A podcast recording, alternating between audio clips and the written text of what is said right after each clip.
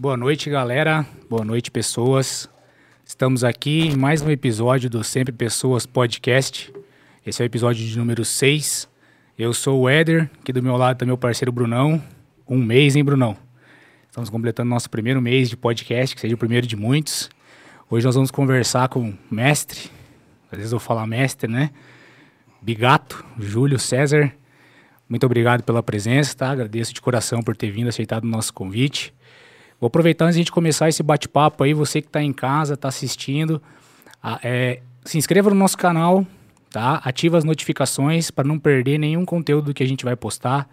Os nossos episódios são sempre às segundas-feiras. Segue a gente no Instagram também, é, para estar tá acompanhando tudo que a gente vai estar tá publicando durante a semana e qual vai ser o nosso próximo convidado daí. Beleza? Beleza, e aproveitando, boa noite aí todo mundo. A gente está com o canal de cortes, então é sempre pessoas podcast cortes no YouTube. Então para quem quer um papo mais dinâmico, que não acho que é uma encheção de saco ficar aqui uma hora, uma hora e meia escutando nossa voz, segue lá o canal de cortes, que é só os cortes de assuntos mais específicos para você aí tá, tá acompanhando a gente. Beleza? Então antes da gente falar com o Bigato aí, só vou puxar aqui é, dois patrocinadores, parceiros nossos. O primeiro é a Benefícia Corretora de Seguros, é uma corretora aí com escritórios em Londrina, em Apucarana, preparada aí para atender seguros de todos os ramos, então seguros empresariais, seguro residencial, automóvel, vida, entre outros. Então, se você quiser ficar aí tranquilo, acessa lá o site deles, beneficiaseguros.com.br ou entra nas redes sociais. E o nosso parceiro aqui é a Empregor, que é uma plataforma de recrutamento digital para você que está procurando um candidato aí para sua empresa. Então existe desde os planos gratuitos aos planos pagos, né? Então você analisa aí o que encaixa para sua demanda e fala lá com o pessoal. E para você que é candidato, é 100% gratuito. Então é www.empregor.com.br ou acessa eles lá pelas redes sociais. Show de bola? Então estamos aqui com com o nosso amigo Júlio, mas vou, vou chamar de Bigato só, né? É Por Bigato. favor, né? Mestre favor. Bigato, obrigado aí pela presença. Pô, muito legal você estar tá aí com a gente. Eu é que agradeço, galera, agradeço o convite, né? Como eu já conversei até com o Éder, não tem muita coisa para falar, mas espero contribuir um pouquinho. Boa noite para a galera que está assistindo. Convido vocês a participarem, enviarem perguntas, tentar esclarecer um pouquinho das dúvidas de vocês. Isso aí, deixa eu fazer uma pergunta. Será que o cara fica mais nervoso aqui ou numa final de Mundial? Ah, com, certeza aqui, né? É, eu digo que lutar dá sempre nervosismo e isso que é o legal, que te motiva, né? É. A sempre estar tá competindo. Mas essa adrenalina da luta, tem gente que acaba se nutrindo com isso. E tem gente que acaba é, tendo um... Vendo um lado prejudicial disso, né? Acaba ficando nervoso e isso atrapalha no jogo. Eu sempre me nutri disso. Então, é um negócio que me motiva ainda mais. Então, para mim, tá, é sempre legal estar tá lutando, né? Aqui eu me sinto mais incomodado do que lutando. Não, mas já se solta, já, já se solta e vai, vai indo embora. E antes da gente começar, né, Bruno? A gente até estava comentando, é, eu, particularmente, sou muito suspeito a falar, sou um admirador do seu trabalho, da pessoa que é também. Obrigado. E antes de a gente começar a falar sobre sua carreira, sua pessoa, assim, é profissional e a vida de pai, como que tá? Cara, vida de pai. Na verdade, pai de família é um sonho, né? Eu sempre quis ter um filho e um filho homem ainda foi certinho do que eu esperava. Mas é bem puxado, né? A vida de pai, assim, é, toma bastante tempo. Sim. Eu digo que é uma missão. É uma missão mesmo. Né? É uma missão como educador, como gestor também, né? Pra você gerir uma casa. Uhum. Mas eu tô me adaptando muito bem. Tô aprendendo bastante com meu filho, né? Entendi. Mas e, aquele, e aquele sentimento de exemplo, né, meu? Sim. Porque, pô, é, é, é ainda é homem, né? E o homem Sim. talvez tenha, o, o, pai tenha talvez um fardo até maior de, maior pô, ser, né, a, a, referência ali. E e deve ser muito massa, né? E meu filho está numa fase que ele está ele tá com um ano e nove meses, então ele está começando a falar. Então minha mulher sempre fala, cuidado no que você vai falar. Né? ele repete, ele repete. Hein, hoje, deixa eu só, só, acertar aqui, Bruno, vem um pouquinho mais para cá, ó. Você tem que chegar um pouquinho mais perto de mim, agora eu tô vendo a gente aqui, para enquadrar. Agora nós. A gente tá ficando chique, hein? Pois é, estamos ficando chique, né? Não, não Pedrão? Daqui um pouco, chegamos aqui hoje falando que o Pedrão ia ter que falar com a gente aqui hoje, quase tremeu ali. Agora a gente está com outras câmeras aqui, né? Tem que procurar aí, voltar. Acho que vou ter que fazer, voltar a fazer jiu-jitsu, viu, mestre? Sim. Tem que voltar para Porque o Bruno fica tirando sarro de mim todos os episódios aqui, é. cara. Agora com uma com uma câmera bem na cara aqui, rapaz, complicou, hein? Mas diz que a televisão ela aumenta até 20% o seu tamanho. Ah, ent... ah então Pode beleza. usar isso como desculpa. Entendi aí, tá vendo? Não, mas pessoalmente tá grande. Não, também. acho que não, pra que isso. mas tranquilo. É, mas... Pegando o gancho aí, você quer falar? Não, eu vou... É, falando sobre esse assunto aí, é, do seu filho e tal, é... lógico que ele é muito novinho ainda, né? Fazer dois anos agora, tudo. É, para quem não sabe, o Éder tem três filhos, né? É, isso aí.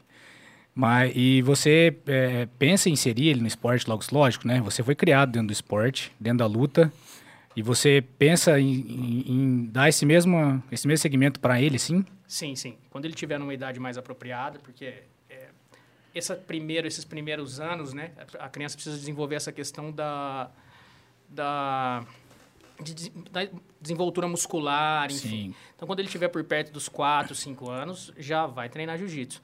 Eu tenho um tatame na minha casa. E, então ele fica lá solto, eu tô treinando, ele tá ao lado, mas com certeza uma das coisas que eu quero deixar para ele é a faixa preta de jiu-jitsu. Cara, que legal, vai ser muito top. Imagina a pressão do menino? É, Pai, faixa preta. É, já nasce, é, já nasce com uma referência, né? Já, Às vezes não, é referência fácil, né? ao mesmo tempo pressão, ou referência ou pressão, né? É, tem que ver se ele vai gostar também, exato, né? Exato, Porque exato. eu acho que você tem o papel de estimular, Sim. Mas depois que ele tiver uma consciência, né? Talvez ele, ele goste de talvez outra, outra, outra arte marcial, né? Mas é, não sei se seria decepcionante, ah. mas... Eu digo assim, se não puxar para o pai, tem que puxar para a mãe, porque a mãe é extremamente inteligente. Sim, tem verdade. Ser, tem que ser como a mãe. Cara, mas hoje em dia é difícil, né? Porque assim, é, eu que sou professor, trabalho muitos anos já com criança, é, sei o quanto difícil é atrair e trazer as crianças para o meio do esporte hoje, porque ela tem muito artifício, né? Tem celular. Na nossa época não tinha isso. Não. Hoje, meu, tem não sei quantos tipos de canais de, de desenho diferente. E então assim, mudou muito, né? Talvez até a rotina de atividade física, às vezes eu, eu como estou dentro do colégio, às vezes eu vejo uma, uma criança de, de 6, 7, 8, às vezes 10 anos, já com uma rotina muito maior. Assim, tem inglês, Sim. tem natação, tem isso, tem aquilo, tem tudo. Mas às vezes tem muito pai que deixa pro, pro filho praticar esporte na escola, né? Não é, é aquele Sim. pai que vive o esporte, que estimula de outras formas, né? Então aí é complicado, né? Igual, sei lá, o cara ficar estimulado a aprender geografia vai ser só mais uma matéria no colégio, né? É, justamente. É, eu sou suspeito para falar porque eu acho que o esporte é uma ferramenta de inclusão social, né? Com certeza. Então, dentro do esporte, ele desenvolve melhor o relacionamento com outras crianças, ele melhora a questão da autoestima, melhora a condição física, então traz outros, outras consequências que às vezes o colégio não consegue extrair, né, Sim. da criança. Certeza, é verdade mesmo. Certeza. E aqui no, no depois até mais para frente a gente vai abordar isso sobre esse tema, né? Aqui nas escolas, é, o, eu acho que a única arte marcial que tem é o judô, né? Não tem um... E a gente vê aí países, né, principalmente Emirados Árabes lá, que tem o jiu-jitsu já difundido dentro das escolas. Mas já a gente vai continuar abordando essa questão aí da... da, da não é difundido, me fugiu a palavra, mas assim, como lá é difundido... Sim. E aqui que a gente é teoricamente o país do jiu-jitsu, né? Não tem tanta é, é, alcance assim, né? Mas antes de chegar nesse assunto aí, que vai ficar um pouco mais pro meio, o pessoal que tá aí, ó, tá vendo que o papo hoje vai ser bom, hein? O papo vai ser legal. Fala um pouquinho, mestre, de como que você começou, cara, como que lá atrás, como que você iniciou nessa questão aí das lutas? É, eu sempre fui uma criança hiperativa, né? E a minha mãe, ela tinha uma pré-escola chamada Mob Dick, aqui em Apucarana, durante muitos anos ela geriu essa escola, e nessa escola tinha judô. Então eu comecei bem cedo, aos quatro anos, no judô. Treinei judô até por volta dos 9, 11 anos e comecei a treinar karatê com o professor Amauri. Treinei karatê até chegar na faixa roxa e por volta dos 14, 15 anos, com lá nos anos 90, com o boom do UFC, né? O UFC tinha acabado de a família Grace tinha acabado de ganhar o UFC em 93. Eu comecei a praticar capoeira com, com o Messi Coati, que é meu professor até hoje. E dentro da capoeira, existia uma. A gente reservava o sábado para fazer o treino prático, que é a chamada roda, né? E naquela época, nos anos 90, as rodas de capoeira elas eram um pouco mais violentas. Então o pessoal acabava indo para o chão, acabava saindo um pouco da parte da luta, da, da dança, indo mais para a parte da luta. E nós tínhamos um professor, o Messi Goerê, que hoje está na Austrália, está dando aula de jiu-jitsu lá já há muitos anos, que já nos anos 90 ele começou a participar das lutas de vale tudo. E ele vinha todo sábado para participar da roda aqui em Apucarana. Ele era de Maringá, ele era o professor do Coati, ele era o nosso mestre, e ele vinha para puxar a roda no sábado. Como ele passou a, a treinar para lutar vale tudo, ele vinha e dava um treino para nós depois da roda de era um chão, como se fosse um chão, assim, era uma luta, um treino de vale tudo, na verdade, né? Com algumas técnicas de, de, de strike, né, chute, soco, algo bem básico e poucas técnicas de jiu-jitsu. Eu me identifiquei com aquilo, porque jiu-jitsu é uma arte marcial onde você, um pequeno pode ganhar de um grande, né? Uma mulher pode, pode sobrepujar um homem. E eu me identifiquei, identifiquei com aquilo e passei a desenvolver é, qualidades nessa luta de chão. Com 16 anos eu fui embora de Apucarana. E até então não tinha jiu-jitsu aqui. É, eventualmente a gente fazia algumas visitas em Maringá, que tinha uma academia lá, do mestre Renato Sampaio. E aí eu, às vezes eu com a tia, às vezes eu e o, e o Eric Kowalski, falecido amigo meu, Fedego, também era faixa marrom de judô. E nós começamos a treinar lá, ir algumas vezes para lá, mas fazendo chão aqui todo sábado e domingo pela manhã. Me lembro, inclusive, é claro, no meu aniversário de 15 anos, o André Ravelli, que é um amigo meu que está nos Estados Unidos hoje, eu fazendo chão com ele, valia tapa, ele me encheu as costas de tapa, eu cheguei em casa, minha mãe ficou braba. Meu aniversário de 15 anos, cheguei tudo roxo. E aos 16 anos eu fui morar no interior de São Paulo, fazer faculdade. Tentei jogar capoeira lá. De direito. De direito. É. Eu venho de uma família de advogados. Com 16 né, anos? Com 16 para 17 ah. anos eu fui fazer. Uhum. É, estudar para fora. E lá eu comecei a. Tentei jogar capoeira, só que não fui bem recepcionado. E como eu já tinha uma base do jiu-jitsu, fui treinar jiu-jitsu.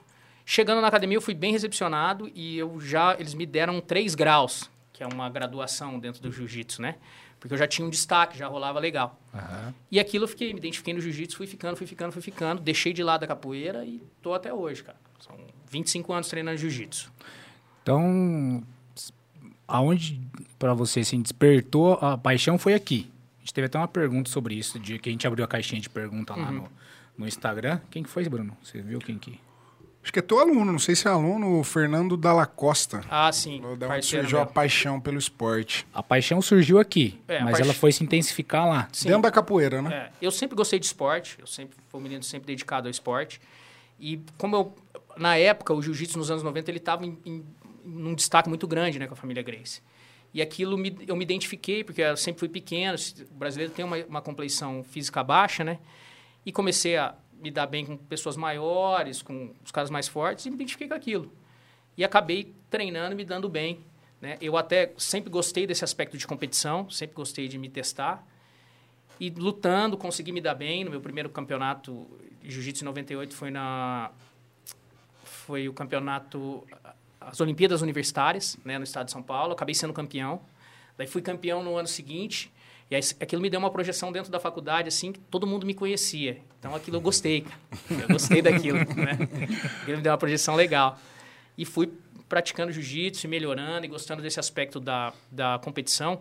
Isso até me levou a, a mudar o meu comportamento, né? Eu gostava de festa, eu era como qualquer menino mais novo.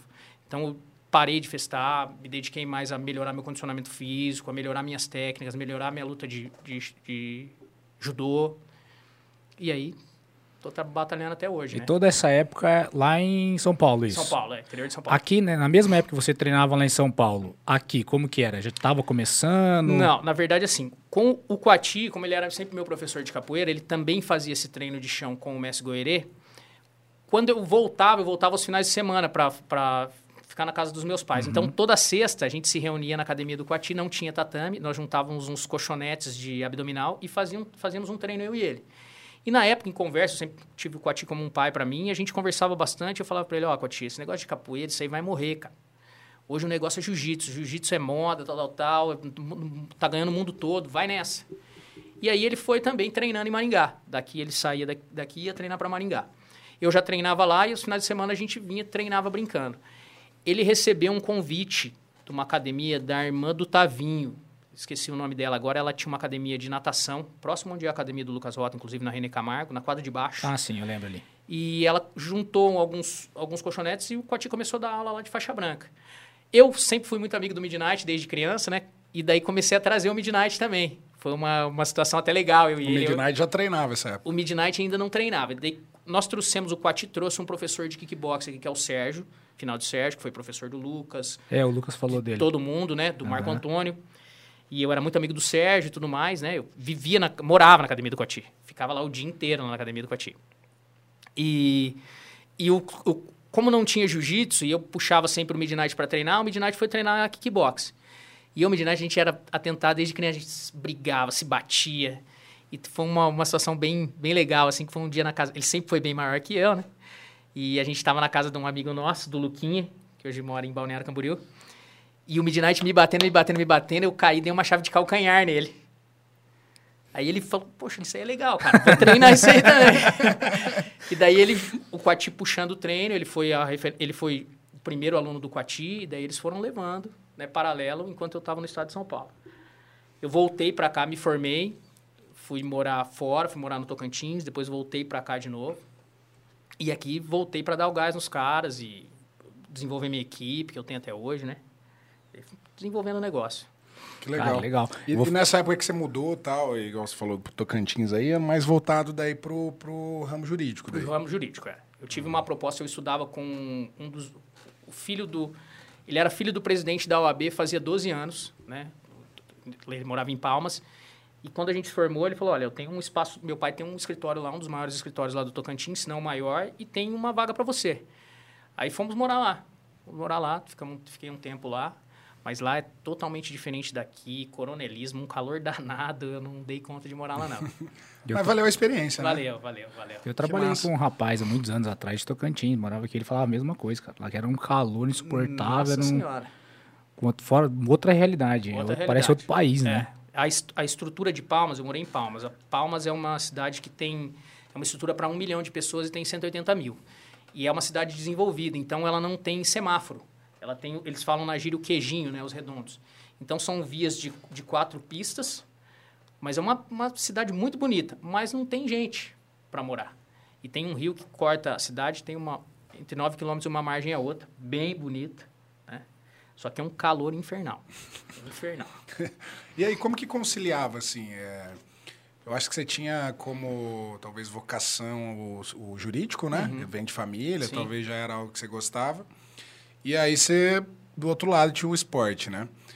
É, quando que você começou, assim, a, a, a se dedicar, assim, tanto para o jurídico como para o esporte? Como que você fazia, assim? É, na verdade, assim, isso, o pessoal sempre me pergunta isso. É, eu, quando eu voltei para cá, eu comecei a dar aula para levantar um dinheiro. Tinha acabado. Que ano que foi isso aí? Eu voltei para cá foi em 2005, 2005, 2006. E eu voltei para cá, estava no início de carreira, meu pai sempre teve escritório de advocacia aqui, meu pai é advogado há 40 anos, mas estava capengando, né? E aí eu juntei três pessoas que eu conheço, que é o Rafael Chamorro, que é advogado, Paulo Roberto Cabral, que também é advogado, e o Wagner Rafael Pancinha, que eram é, conhecidos meus também no meio jurídico. Hoje é policial, né? É, hoje ele é policial civil. E comecei a dar aula particular para eles, né? Ainda na faixa roxa. Aquilo foi tomando uma estrutura, aquilo foi tomando uma proporção maior e na época o pessoal da academia, hoje é Action, antes era Vidicia. Uhum. Uhum. E na época o professor, o dono da Vidicia me convidou para dar uma para dar aula lá. Eu comecei a dar aula lá, aquilo começou a gerar uma repercussão grande, uma sala ficou pequena, aumentamos para outra. E eu tive, o negócio estourou mesmo em, em, dois momentos. Primeiro, quando eu fui convidado pelo pessoal da polícia para dar aula para eles lá. Né? Eu tinha um amigo meu, falecido Fernando, que me introduziu na polícia. Né? Ele me convidou, foi um fato até engraçado. Eu tinha acabado de estourar meu joelho, estourei o joelho duas vezes. Eu tinha feito a primeira cirurgia e eu estava na casa dos meus pais com o pé para cima. Minha mãe atendeu o portão e falou assim: Olha, tem uns, umas 15 pessoas aí, tudo com cara de mal encarado, quer falar com você. eu saí para a janela assim, olhei para aquela. Tudo, o pessoal com cara de policial mesmo, né? Daí abri a porta e falei: Não, entra para cá. Aí eles me entraram e falaram: Olha, a gente quer treinar, mas a gente não quer treinar com o civil. Por uma questão profissional, né? E aí eles me introduziram para dar aula para eles lá dentro do batalhão. Eu dava aula terça, quinta e sábado para eles lá, que é no horário de, do físico deles, Sim. né? Uhum. E aquilo comecei a trazer alunos de dentro da polícia para a academia, conheci grandes amigos, subtenente Nunes, que é um parceiraço meu, um abraço para ele inclusive. Gente boa demais. Gente boa demais, Nossa, um cara 10. E ele e, e nisso eles começaram a me apresentar para o pessoal. Eu tive o prazer de ser convidado junto com o professor Lopes, também dá aula no Hornet, que também foi meu aluno, a fazer a preparação dos alunos do que passaram no concurso, salvo engano, acho que foi em 2010, pessoal da polícia. Então, treinei, assim, uns 300 pessoas aqui em Apucarana. Inclusive, tem um fato bem legal sobre isso. Num sábado, eu estava dando aula lá, no, no, no batalhão, e, e, lá todo mundo é bem formal, né? E eu tô, sent, tô dando aula aqui e tal, com o pessoal da P2, era o pessoal do serviço reservado que eu dava aula. Chegou um senhor com quatro Heineken de shorts, aquela camiseta da polícia, é. daquela da, da, que eles usam no, fora da, da, do dia de trabalho, e sentou no tatame, abriu uma Heineken e começou a tomar que esse folgado. Comentei com um amigo meu, que esse Fernando, que era, ele era vivo na época. Falei, Fernando, quem que é aquele? Ele falou, não, não, não, não, não. Esse aí é o Kogut, que era o coronel na época, foi inclusive secretário de segurança do Nossa. Estado. a gente fui lá, me apresentei para ele, falei, o senhor fica à vontade, pode pisar de tênis no tatame, o senhor que manda. Se a gente faz isso na academia, quase mata. É. Acho que ele era de Maringá, depois veio para é, Pucarana, depois ele né? veio para Pucarana. Ele era, Curitiba. Nessa época ele era coronel aqui no batalhão, ou ele era major, se não me engano. Depois ele foi para a Secretaria de Segurança do Estado do Paraná. Uhum. Então, pelo jiu-jitsu, tive a oportunidade de conhecer pessoas como ele, né? Que massa. E assim, essa, essa inserção do jiu-jitsu no batalhão lá, é, eles têm essa autonomia para falar, tipo, era o horário do físico? É, na verdade eu tinha um apoio, então, do, do, comando, e o comando... ele Que não... isso não é estadual, não. né? Não. O comando, o comando não obrigava, ele sugeria. Uhum. Eu, tinha, eu fornecia uma mensalidade num, num preço mais barato para eles, né, também para ajudar e também buscando esse aspecto da segurança, né? Porque para eles é uma qualificação profissional, né? Claro. E alguns aderiram já de pronto, outros começaram a vir depois, né? Só que foi um programa que não, não teve muito certo, não deu muito certo em razão do falecimento do Fernando, que foi quem me introduziu. Uhum. Ele teve um, uma morte prematura com um acidente de trânsito e em razão disso o pessoal acabou desanimando. Aí o pessoal que treinava comigo lá no batalhão acabou indo para a academia junto comigo. Posteriormente, recebi convite para dar aula para a Polícia Civil também, dei aula para a Polícia Civil lá dentro da delegacia. Então, eu tive várias oportunidades para trabalhar. Eu ainda tenho muitos alunos da Polícia Civil, alguns da Polícia Civil, alguns da Polícia Militar, né? Tem, uh, tive alunos da Polícia Rodoviária Federal, como o POSSU, parceiraço Sim. nosso. Uhum. Mas hoje eles não, não buscam mais por esse aspecto de qualificação. Hoje virou como um, um hobby para eles, né? Mais voltado à saúde e tal. Sim, sim, sim, sim. Mas também é importante, né? Porque o jiu-jitsu é uma defesa pessoal absurda. E às vezes numa situação aí que ele tentou enfrentamento corpo a corpo com algum bandido, alguma coisa assim, vai ter necessidade de saber alguma autodefesa, né? Sim. Eu recebi um, da Polícia Civil, tinha muitos amigos, tenho muitos amigos na Polícia Civil, e já dava aula para alguns, como Rômulo Cardoso, e eu recebi um convite especial do Carlos, me faltou o sobrenome agora, que ele é casado com a doutora era casado com uma delegada aqui, depois daquele episódio onde o policial civil foi desarmado por um menino numa discussão, não sei se você correu as mídias sociais, uhum. né? Então, fui convidado para dar aulas para eles lá. Mas tudo vai do interesse, né? Sim. Alguns eh, se dedicam a isso, outros já vão para outro, outro lado. Uhum. O, o, o, primeiro, assim, você comentou, Bigato, você começou a dar aula mais ou menos na faixa roxa, né? Isso. E o, o mestrão Quati, ele já estava na preta ou ele ainda... Não, o Quati, ele, acho que ele estava na marrom. Tava eu na tive marrom. uma... O Quati Quem pegou... foi o primeiro faixa preta, assim? Foi, aqui em Apucarana foi o Quati. Foi o Quati. É, o Quati, ele começou... Eu comecei um pouco... Eu comecei antes que ele, mas como eu disse para você, eu tive uma lesão no joelho e na época estourei o ligamento cruzado anterior e o colateral lateral. E na época, era, eu, na verdade, estourei duas vezes né, o joelho. E na época, eles engessavam a perna toda, tinha que aguardar, desinflamar para mexer. Então, fiquei um ano e meio parado.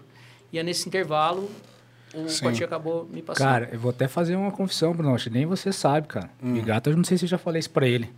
Que? Mas no boom, nessa época que você falou, do UFC, Sim. Né, que a família Grace criou o UFC, tinha o Pride, tudo. Eu era piazão, cara. Estava no terceiro ano do, do, do colegial.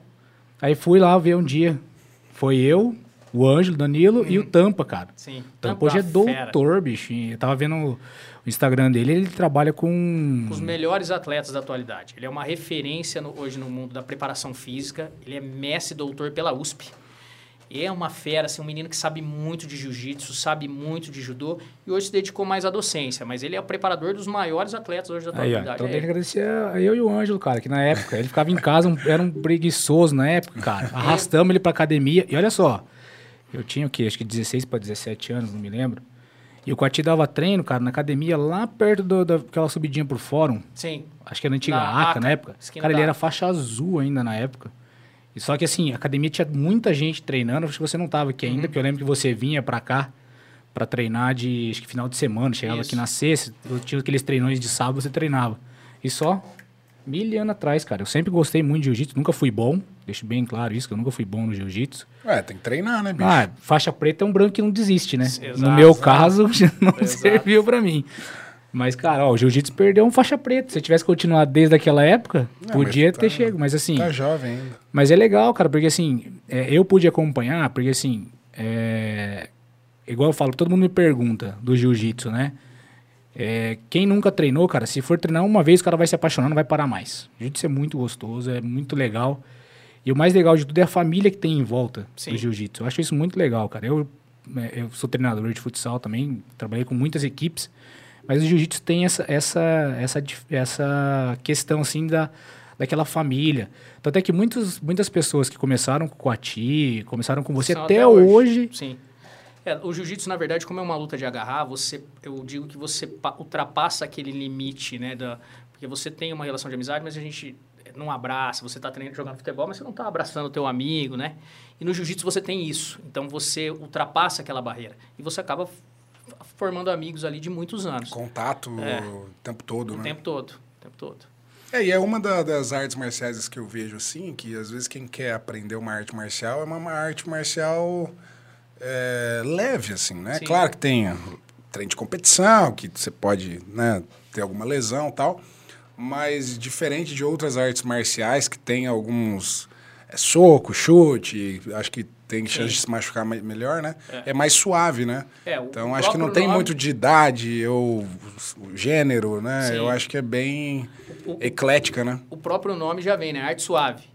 É, o, o, problema do jiu-jitsu é que ele é difícil de entender quem não conhece a modalidade. Então, quem vê de fora, vê duas pessoas se agarrando, não entende o objetivo da luta. Para atrair atletas, a, alunos, a, o Muay Thai, o kickbox, ele é mais fácil, né? Eu digo que dar porrada é um negócio natural. Você vai pôr a minha avó lá, ela vai saber dar porrada.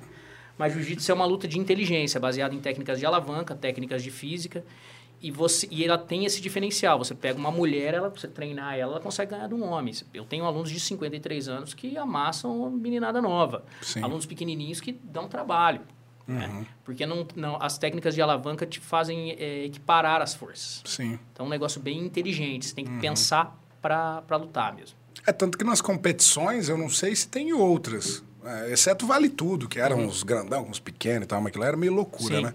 Mas você pega o, o jiu-jitsu, tem a modalidade absoluta, Absoluto, né? É. Que eu não sei se outra modalidade hoje em dia, assim, é, de, é de única, esporte. É o único esporte que tem essa categoria absoluta, que são todos os... É claro, dividido por faixa, por idade, mas que Sim. são todos os pesos. Sim. E você vê um cara pequeno ser campeão absoluto. Sim. Eu acho que tem essa vamos dizer assim, essa oportunidade assim que não é tão Sim. desfavorável, né? Justamente porque é, é técnica, não é, é tanta força. Claro que força ajuda também, Sim. né, Bigato? É só não faz força quem não tem, né? Já é. o, o é sempre bom. Sim. Fazer nossas propagandas aí, pra gente depois continuar. Já deu horário? Já. Rapaz, tá rápido, hein? Beleza. Aqui aproveitando o horário e agradecer é, alguns parceiros nossos. É, nosso parceiro da vez, Agradecer aí ó, o Begali, né, da Danes, uma indústria de alimentos para pet de Apucarana. É, alimentos completos, balanceados, com os melhores benefícios aí para os cães e gatos, né? Então, você que possui um pet shop, é, uma agropecuária, alguma empresa aí de, que quer revender os produtos na Nes, entre em contato lá no site da Nes Alimentos ou pelas redes sociais porque pet saudável é pet feliz, né, Dão? Isso aí, pet saudável é pet feliz. Show de bola. E a Danesa é aqui de Apucarana, então a gente, né, claro que é um apoiador nosso, mas é muito legal aí é, favorecer os, os, empresários locais, né? Reforçar né? Isso. Então, para você que tem aí algum, algum tipo de estabelecimento aí, acho que seria muito show de bola você ter Danês no seu, na sua, na sua estante aí, na sua vitrine, tá? E um outro parceiro, a Made for It, é uma empresa aí de Apucarana, de tecnologia, e é especializada em provedores de internet. Então, eles fazem lá uma consultoria, um planejamento na sua empresa para melhorar, estruturar, enfim, as suas redes, a infraestrutura, segurança, controle de autenticação de usuários, soluções de firewall. Eles têm inúmeras soluções. Então, tudo além daquele atendimento né, super especial que só a Made for It tem. Então, se você quiser saber mais de alguma algum suporte, alguma, algum serviço que eles que eles ajudam a sua empresa aí, entre em contato lá no site, é made for it, for de número, né? Então é made número 4 it, it.com.br ou entre em contato pelas redes sociais. Vamos Beleza, dar sequência? Galera, dando sequência aqui, a gente está aqui conversando com o Bigato, Júlio, mestre de faixa preta de jiu-jitsu. A gente estava falando aqui é, sobre essa questão da arte suave, né? E, lógico, você é muito conhecedor da história, mas o UFC surgiu justamente por conta disso, né? É, o UFC, na verdade, era uma marca, foi desenvolvida pela família Grace. Então, a família Grace, eles, eles são os pioneiros do Vale Tudo no mundo. E, eles que, e tudo que cai na mão de americano, o americano dá uma outra proporção para o negócio. Eles tiveram esse tino e nos anos 80 eles mudaram, a família mudou para os Estados Unidos. Eles faziam desafios na garagem, né, para professores de outras modalidades como eles já faziam aqui no Brasil, nos anos 50, nos anos 60. E eles tiveram uma sacada de criar um evento, que, é o, que foi o UFC, e com uma particularidade. Eles criaram o UFC, o, salvo engano, acho que foi o Helson Grace, o mais velho da família. E ele pensou, falou assim, olha, como é que a gente vai divulgar o negócio? Vamos fazer o seguinte, vamos colocar o menor da nossa família, que na época era o Royce Grace. O Rickson Grace, que era o que tinha mais destaque, sempre foi teve uma complexão física muito grande, em torno de 80 e pouco, quase 90 quilos. Mas o Royce era um, era um franzino, né? Não tinha o corpo definido e tal. Então eles tiveram essa sacada de pôr esse cara pequeno para lutar, para exatamente divulgar a eficiência da arte marcial. No primeiro momento eles fizeram uma parceria com um dos produtores do programa do filme Hulk, por isso que tem aquele formato do octógono, né? Que é, no filme Hulk, se não me engano, no 1 ou 2 tem um, também um octógono. Então, foi dali que surgiu essa, essa ideia. E a ideia inicial deles era colocar uma, um lago com um jacaré em volta. para ter a ideia de que só saía, um, só saía assim que, que pedisse para parar. Uhum. Claro, isso não levou a efeito, né? Mas eles desenvolveram esse evento. E o Royce acabou ganhando as quatro primeiras edições divulgou, jogou o jiu-jitsu para o mundo todo. E a hora que eles começaram a ganhar dinheiro, eles venderam a marca. Hoje os caras devem se arrepender Pô, assim, porque a marca hoje é incomensurável, né? É, são dos irmãos Fertita. É, hoje acho que não são chineses, né? Não são mais dos irmãos Fertita. E só que eles viram que o negócio estava dando uma projeção muito grande para o jiu-jitsu, eles decidiram focar no jiu-jitsu, no, no ensino do jiu-jitsu. Hoje eles têm academia no mundo todo, né? A família Grace, eles... São... E foi nessa mesma época... Que é a Grace Barra? Eles têm... A... Na verdade, são várias, vários irmãos. Uhum. A Grace, a família Grace mesmo, do mestre do mestre Hélio Grace, eles têm a, a, a Academia Grace, Grace Jiu-Jitsu, que eles uhum. inclusive denominam o Jiu-Jitsu como Jiu-Jitsu Grace. Uhum. Né? É um Jiu-Jitsu mais voltado para defesa pessoal. Eu tive o prazer de fazer um seminário com o mestre Royler Grace, o filho mais novo da família. E assim, foi um dia assim, uma experiência assim, tremenda, né? Só que o jiu-jitsu deles é para briga. Eles passaram, ele passou uma única, uma única técnica para competitiva, para esportiva. É só malandragem de, de briga. Então você conversar com o cara, ficar aqui, já esperando um soco, você vê, você tem a leitura quando o cara tá sambando na tua frente, pode vir uma agressão. Mas eles acabaram se dividindo, né? Então tem a Grace Barra, que é do primo deles, do mestre Carlos Grace Jr., que é o presidente da Confederação Brasileira de Jiu-Jitsu que é hoje a Grace Barra é a maior equipe do mundo, né? Que teve essa sacada de industrializar o produto, uhum. né? Então você vai treinar na academia Grace, você tem que ter o kimono deles, você não pode tirar uma foto sem estar com o pet deles, é, você é, você não paga mensalidade, você tem que já estar vinculado por um certo período na academia. Ele tem uma metodologia de ensino todos os professores do mundo todo adotam essa mesma metodologia. O cara profissionalizou. Profissionalizou o negócio. Um, no fim da tratou como uma empresa. Empresa, né? empresa. Uma franquia. Né? Exato. No fim da, da semana eles lançam, não sei se agora é no fim da semana ou ainda no começo da semana. Então eles lançam aquele programa de aula que vai ser na semana toda para todas as filiais da Grace Barra no mundo todo. Uhum. Né? Então segue essa dinâmica. Isso facilita até para o professor da aula, né? Sim. Só que tem aquele aspecto econômico. Então os caras pedem por, por trás, né? Uhum. E eles são realmente os melhores? Não. Hoje tem equipes menores que têm uma produtividade maior. Né? Hoje nós temos o, a equipe hoje que tem mais, mais atletas de ponta. Eu tenho que sair defendendo meu peixe, porque meu mestre Rodrigo Feijão uhum. é um excelente formador de campeões, né? É um cara que com a pouca estrutura que ele tem, ele consegue projetar os alunos dele para fora. Os alunos dele lutam na Coreia, lutam nos Estados Unidos. E ele traz uma molecada do Brasil todo para morar em Maringá, para ele treinar os caras, para os caras só viverem disso. Uhum. Mas tem uma equipe que chama Dream Art, que também é, industrializou o negócio, né? Que é patrocinado por um grande empresário de São Paulo, que é entusiasta do jiu-jitsu, e que ele contrata alunos só para treinar jiu-jitsu, aprender inglês, é, fazer fisioterapia, para o cara ser um profissional da luta. Uhum. Né? Para o cara e, e, e, ter todo esse, esse know-how, né? Não só no aspecto técnico, mas também conhecimento. Cara, eles fazem aula de inglês, os caras. É, é bem bacana o projeto deles. Que massa. Diferente, eu vi, né? acho que uns alunos do, do Feijão lá, os Muniz e tal, acho que mudaram para é, lá, né? Os Muniz foram para lá, eles foram eles receberam essa proposta e eles acabaram indo para lá. Os três irmãos, né? O uhum. Eric e o Anderson. É, os caras são sinistros. Olha, né? Ah, os caras são sinistros, cara. Os caras são sinistros. Os moleques são muito e, bons. E você acha, assim, Bigato, para. Pra para competir em alto nível desse grau dos caras de, de, de, mundial, de europeu, Sim. de enfim, é, precisa estar tá num, num, negócio desse? Ou você vê algum cara de interior? Porque assim, você precisa treinar com os melhores, né? É, eu, eu, eu sou suspeito para falar. Eu, eu sempre falo uma frase para meus alunos o seguinte: não é a faculdade que faz o aluno, é o aluno que faz a faculdade. Eu tenho um amigo meu, eu tenho grandes amigos que estudaram em colégios particulares e não deram em nada, e tem um amigo meu que ele estudou no Colégio Nilucar e ele é procurador do estado do Pernambuco. Uhum. Então, quem faz a faculdade, quem faz a escola é o aluno. É claro que você ter todo um acompanhamento por trás, isso vai abreviar o trabalho, uhum. né? Mas é possível, sim, que um atleta de uma cidade pequena consiga ter um rendimento. Né? Eu uhum. te dou vários exemplos. Paulinho daqui de Arapongas, um parceiraço meu, treina sozinho, o cara tá nas cabeças. Mas precisa muito comprometimento e dedicação. Sim. A vida de atleta não é fácil, é uma profissão mesmo, né? Você vê... Eu, eu falo bastante em relação aos alunos do feijão, né? Uhum. É, os meninos vivem disso, cara. Então, um menino de 20 anos de idade, o cara quer sair, quer festar, quer tomar uma cervejinha. Eles não. Os caras são dedicados para o jiu-jitsu. Tem que dormir cedo, dormir cedo, acordar cedo para treinar, viver em dieta. Tem que ter comprometimento, cara. Sim. Comprometimento. A vida de atleta é diferente, né? É. Não é... A pessoa fala assim, ah, eu vou virar atleta, mas não é tão simples não. assim. Você tem que abdicar de muita coisa, você tem que ab abrir mão de, de muita coisa para você mesmo seguir nessa, nessa linha de atleta aí. Não é muito fácil mesmo, não. E o jiu-jitsu, eu acho, assim, acho que é um pouco mais complicado ainda, né? Porque, não, bom, se eu estiver falando alguma besteira, você pode até me corrigir. Eu vejo muita gente. O, o, o jiu-jitsu já foi muito mal visto, né? Sim. Pela sociedade, por ser igual você falou.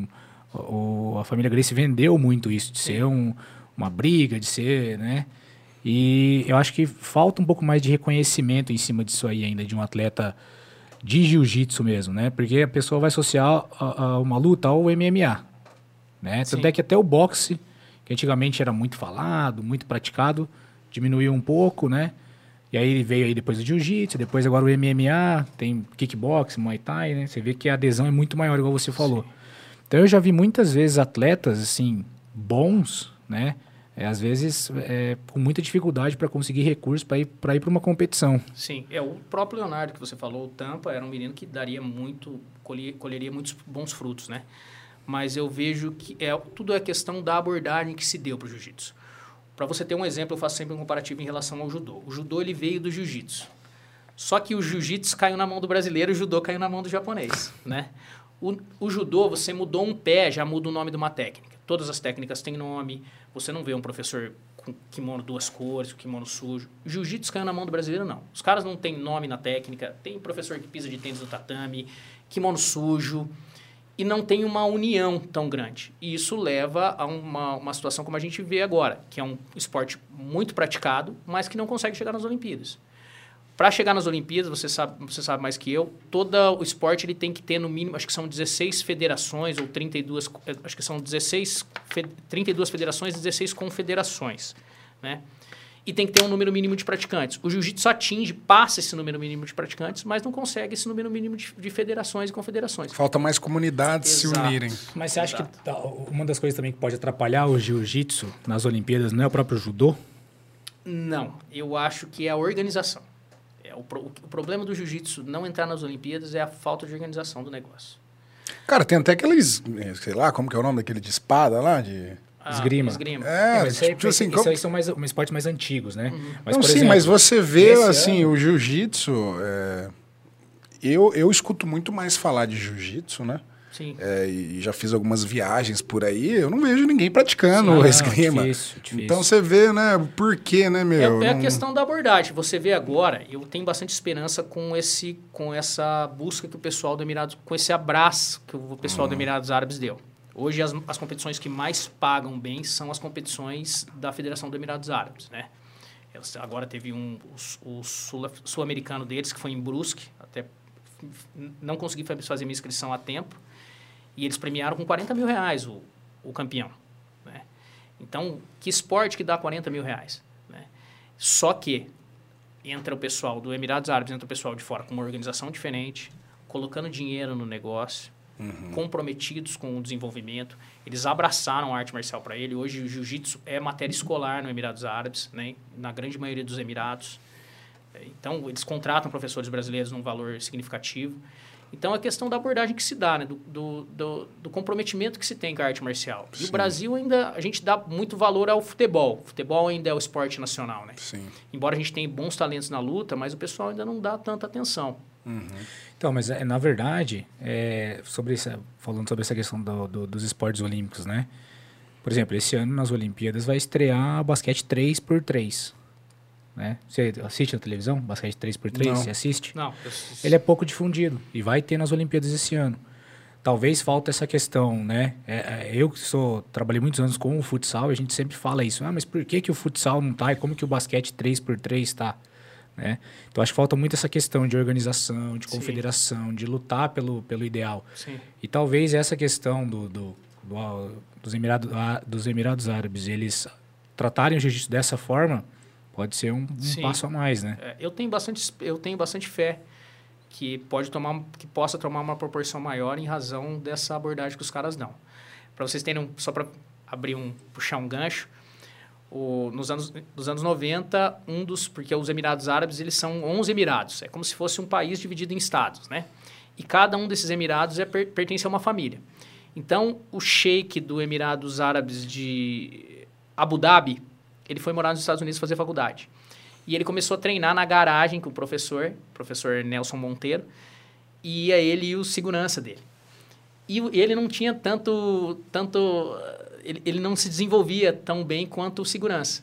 E aquilo o professor foi dando atenção mais para o segurança. Um dia o segurança chegou no professor e falou: ó, o meu patrão quer que você viaje para que você venha viajar com a gente para o país dele. E o professor achou, tirou sarro. E quando chegou lá, era um, era um país todo para a família, né? Uhum. Esse, esse príncipe, ele se identificou com o jiu-jitsu e ele teve uma sacada. Ele conseguiu reunir todas as artes marciais de luta agarrada. Então, jiu-jitsu, judô, luta olímpica, greco-romana, o pessoal que treinava MMA, e fez um evento com premiações. A melhor finalização ganhou Rolls Royce, a luta mais rápida ganhou uma Mercedes, e fez um evento que chama Abu Dhabi Combat Club. E aquilo... Explodiu. Explodiu, explodiu. Hoje eles estão tomando a frente do negócio, né? Eles têm a uhum. federação deles, que é a federação que mais paga bem. E eles têm evento no mundo todo. Para você ter uma ideia, é, agora recentemente teve, teve aqui em Brusque, no mesmo dia teve, acho que salvo me engano, foi em Barcelona. São poucas as cidades que estão emitindo alvará para fazer evento e eles estão conseguindo. Não sei se é porque os caras chegam na chincha mesmo, eles estão conseguindo. A grande maioria das, são três as maiores federações do jiu-jitsu, né?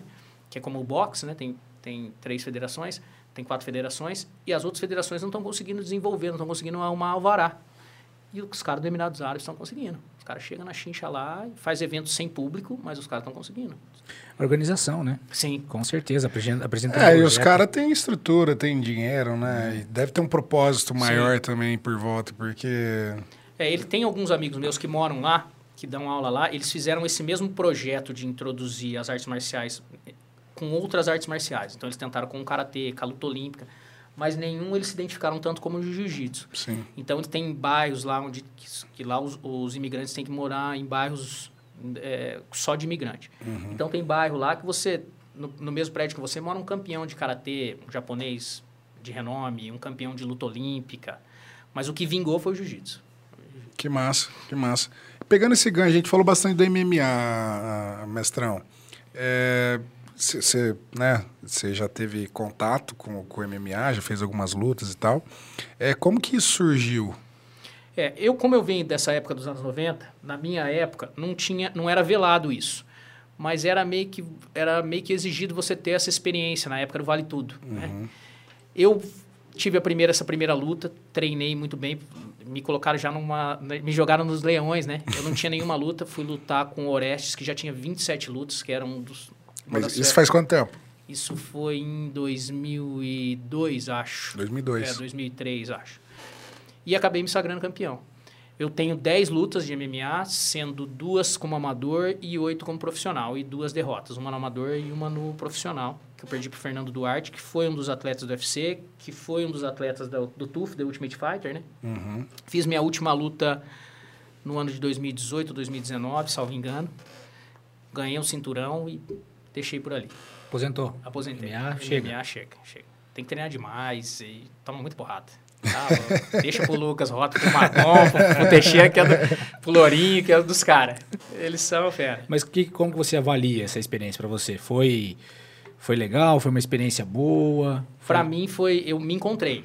Eu acho, como eu disse pra você, dessa questão de se nutrir com a energia, né? Tem gente que se retrai. Eu entrando num, num- caminhando para entrar no- numa luta de MMA, me nutri com aquela energia.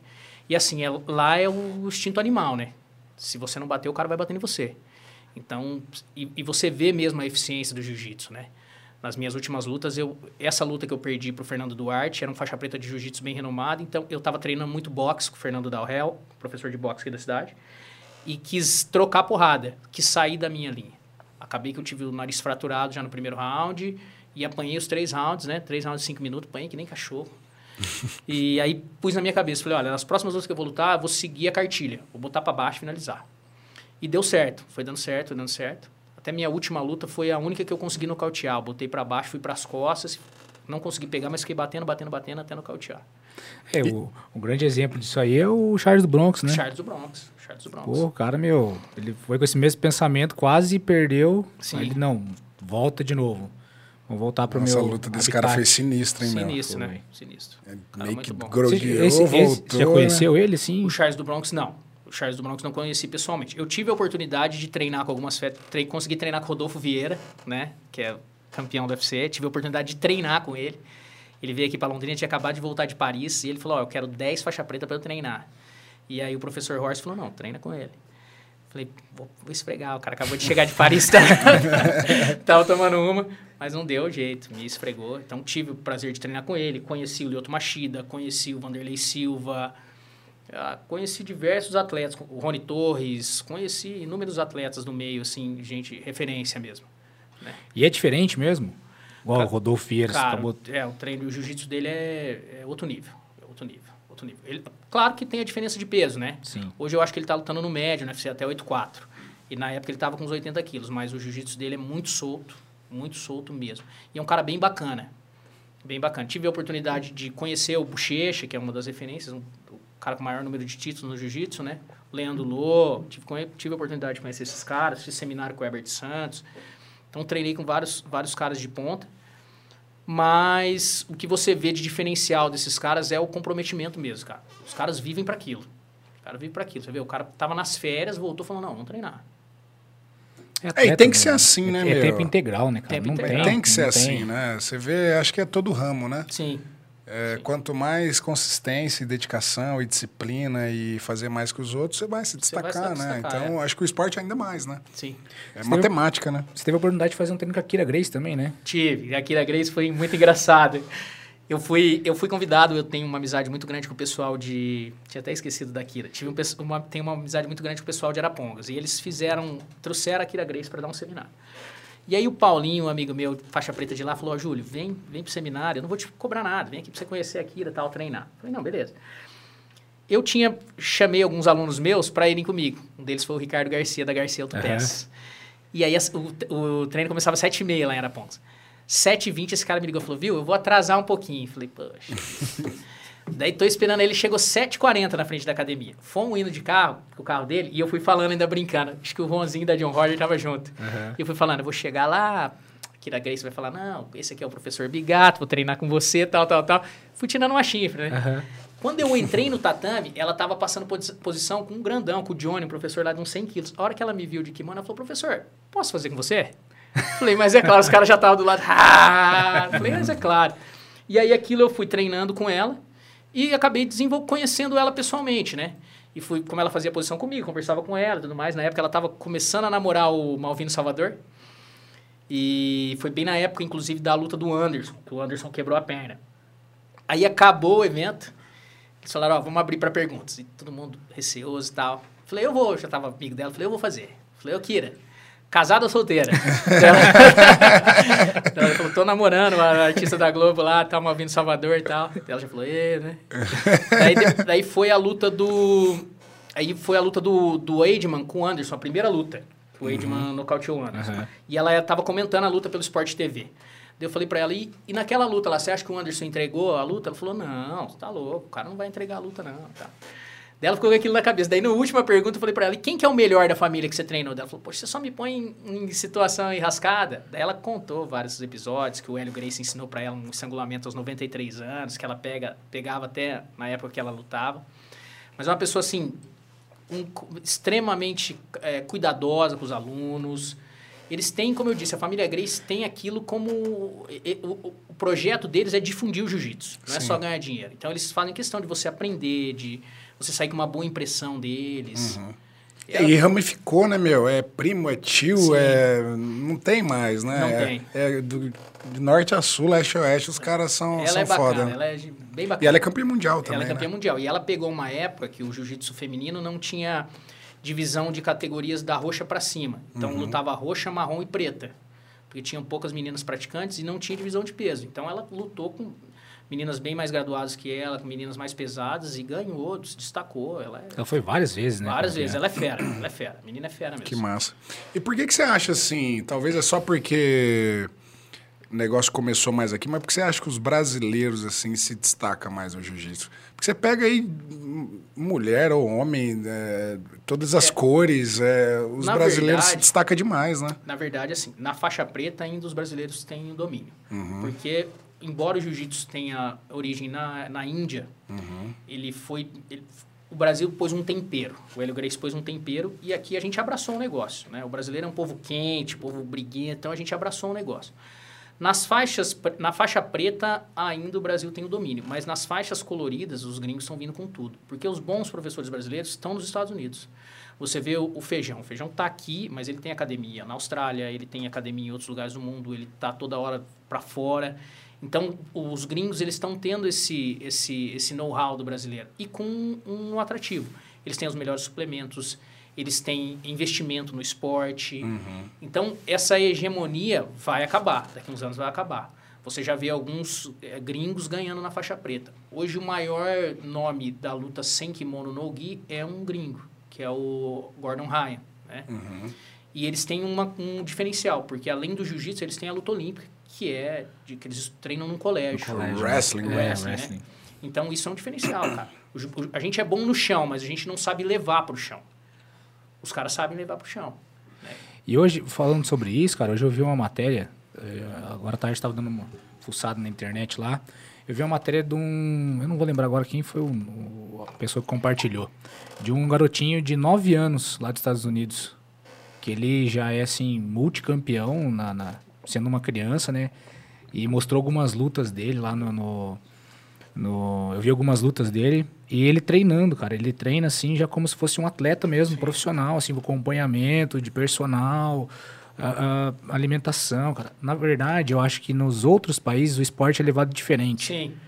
Igual você citou o futebol. O Brasil é o país de futebol, cara, mas hoje, meu, a grande maioria dos atletas tops estão fora do país, né? E você vai, vai, vai não, não sei, mas a gente está acompanhando agora a Copa América e a Eurocopa. O nível é absurdo de diferença de organização das equipes, de, de, de organização, às vezes até tática, né? Talvez o esporte é mais levado a sério lá fora do que aqui, porque aqui a gente tem muito aquele negócio, ah, eu já sou bom. Sim. Né? Então, assim, os melhores, então é. vamos formar de qualquer jeito. Na verdade, é a, é a, forma que o brasileiro lida com as coisas, né? Empurrando com a barriga. Eu tive a oportunidade de treinar, ficar um tempo na Tailândia, aprendendo, treinando Muay Thai lá com os caras. E muita gente fala assim, ah, mas e o Muay Thai lá? Ele é tipo futebol aqui no Brasil? Não, não é futebol lá no Brasil. É, o Muay Thai lá é mais que futebol no Brasil. Você liga a TV, todas as televisões estão passando as lutas de Muay Thai. Tem uma estrutura grande? Não. Tailândia é um país pobre, mas é a abordagem que os caras dão. Lá toda criança tem que treinar Muay Thai. O pai cobra, a criança acorda cedo para correr, não tem essa de, ah, eu não vou tem que correr. Então, tudo é o aspecto que você. É a, a, forma que você aborda o negócio. O brasileiro a gente leva muito nas coxas, isso é nosso. Em tudo, no esporte, no, na profissão. O brasileiro deixa as coisas tudo para a última hora, né? não dá a devida importância. E os gringos não, eles abraçaram o negócio, principalmente os americanos, eles estão vendo que isso é um. tem um nicho aí no jiu-jitsu, né? Tanto que hoje os grandes eventos não são mais os eventos das confederações, são os eventos particulares, onde eles pagam, são televisionados, né? e começaram a pôr dinheiro nisso aí e viram que tem um nicho nisso, tem empresas investindo nisso. Então os caras começaram a dar uma abordagem melhor para aquilo, né?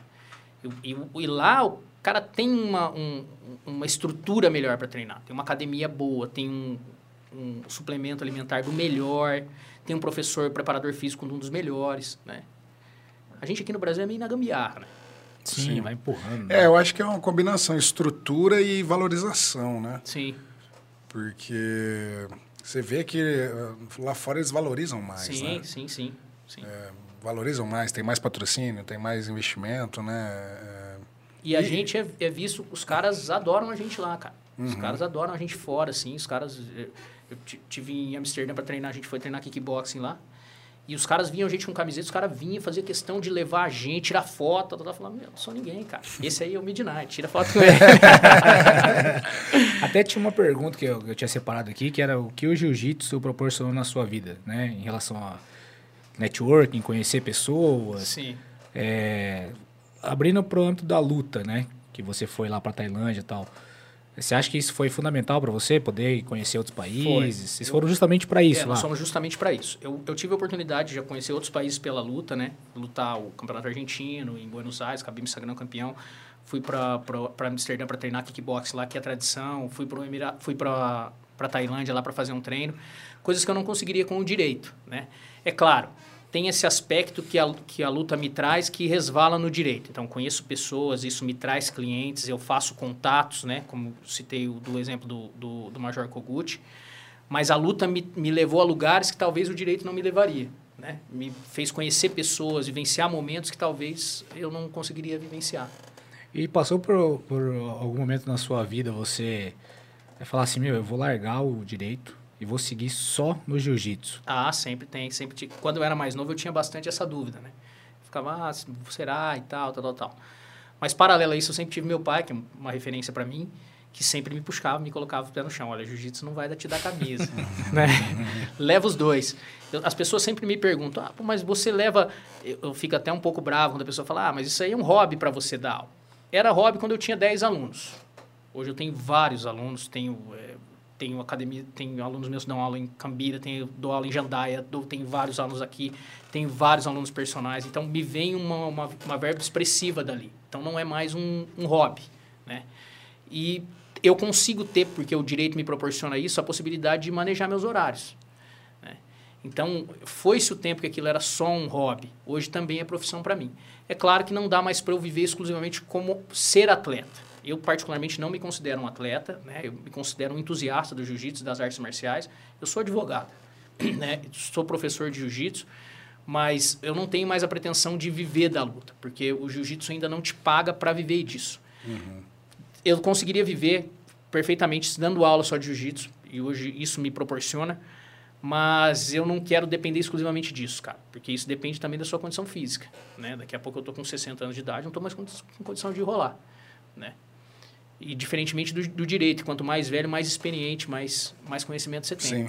E você gosta também, né? Eu gosto, eu gosto, me identifico com o direito. Eu, acho que, você, acho que você consegue lidar bem com os dois, Sim. né? Acho que não, não precisa um excluir o não, outro, né? Não, Deus, os caras não vão meter a cara com um advogado, faixa preta de jiu-jitsu, né? já, mas já aconteceu, eu estar tá fazendo uma audiência e um, um, eu, foi um fato até isolado, eu fiz para um amigo meu, eu, ele tinha, ele tá, ele era dono de uma empresa e ele pegou o funcionário, informaram para ele que o funcionário dele do turno da noite estava embriagado. Né? Ele era dono de uma lavanderia. E ele me ligou uma hora da manhã na sexta-feira. Falou, Biga, tá, o cara tá assim, tá, tá, tá. Eu falei, ó, você vai chegar lá, vai levar alguém como testemunha, né? é, censura ele, pede para ele ir segunda-feira no escritório, dá uma advertência e manda embora. Fiz, tá, seguiu meu, minha, meu conselho, foi, mandou embora, tá. Beleza, passou uma semana, me ligou um advogado, que é uma fera aqui de Apucarana. Falou, doutor, tá, tá, tá, nós temos que você advogou pro cara, tá, nós temos que fazer um acordo nisso aqui. Eu falei, mas que acordo? E o meu cliente havia pago a verba exatamente como prescreve a legislação, né? Não deixamos passar nada, não fizemos nenhum acordo, nada. Falei pro meu cliente, você vai pagar, manda embora e paga as verbas por justa causa. Aí, o funcio... Aí esse advogado liga e falou, não, tá, tá, tá, tem que fazer um acordo. Tá, tá. falei, não, doutor, nós pagamos certinho, tem acordo. Ele falou, não, nós vamos entrar na justiça. falei, não, perfeito. Ele entrou, perdão, ele entrou com ação trabalhista. E eu tinha todos os recibos, que fui eu que fiz o acerto. Quando chegou na audiência, eu apresentei doutor, um dos, dos, dos, excelentes juízes que a gente tem aqui em Apucarana, doutor Mazur, né, um abraço até para ele. E ele olhou e falou, ó, perguntou, falou pro, pro reclamante, pro autor da ação, falou, essa assinatura é do senhor no recibo? Ele falou, é. Daí o advogado dele falou, não, não é essa assinatura, não é dele, não. Daí ficou naquela discussão, eu falei assim, ó, doutor, então vamos fazer o seguinte, então suspende a audiência manda esse, no, determina que a remessa desse documento para o exame grafotécnico, e se for apurado que é a assinatura dele, perfeito, dá extinção do processo, mas eu vou querer que instale procedimento contra ele, porque ele está mentindo aqui. Nossa, hora que eu falei isso, o advogado ficou louco. ele ficou louco, louco, louco. Ele levantava e começava a me chamar pra porrada. Ah. Daí o juiz, o juiz falava, o senhor não conhece ele, né, doutor? Mas ele conhecia. Conhecia. É que ele ficou é, maluco, né? Maluco. Ganhamos a ação. É, ia, ia, ganhar porrada também. Né? Ainda bem. É, é, faixa preta no jurídico também, né, pô? Tá, tá, no jurídico tô sempre aprendendo. Tô sempre aprendendo. Não, show de bola. E aí, Edão? Falar de mais patrocínio? Vamos lá. Nossos parceiros aqui, aproveitar o momento, falar aqui da Anchor, né? Nosso parceiro Anchor, que é uma, uma marca aqui regional de roupa, mas tem tem showroom também em São Paulo, atende aí o Brasil todo, mais de 150 lojistas. Para você aí que tem uma multimarca né, e quer revender os produtos Anchor, acesse o site deles lá, anchordesign.com.br ou entre em contato com as redes sociais, pede lá o catálogo deles. É uma marca só que cresce, então só vai agregar para sua loja. E a gente tem um presente pro Bigato aqui, pô. Poxa vida. Aí, aí sim, hein? Aí, ó. E já ganhei um Brigadão, hein? Pessoal da Anchor. Depois vê se serve, Mateus. senão a gente pega um maior. O Matheus e o Gabriel.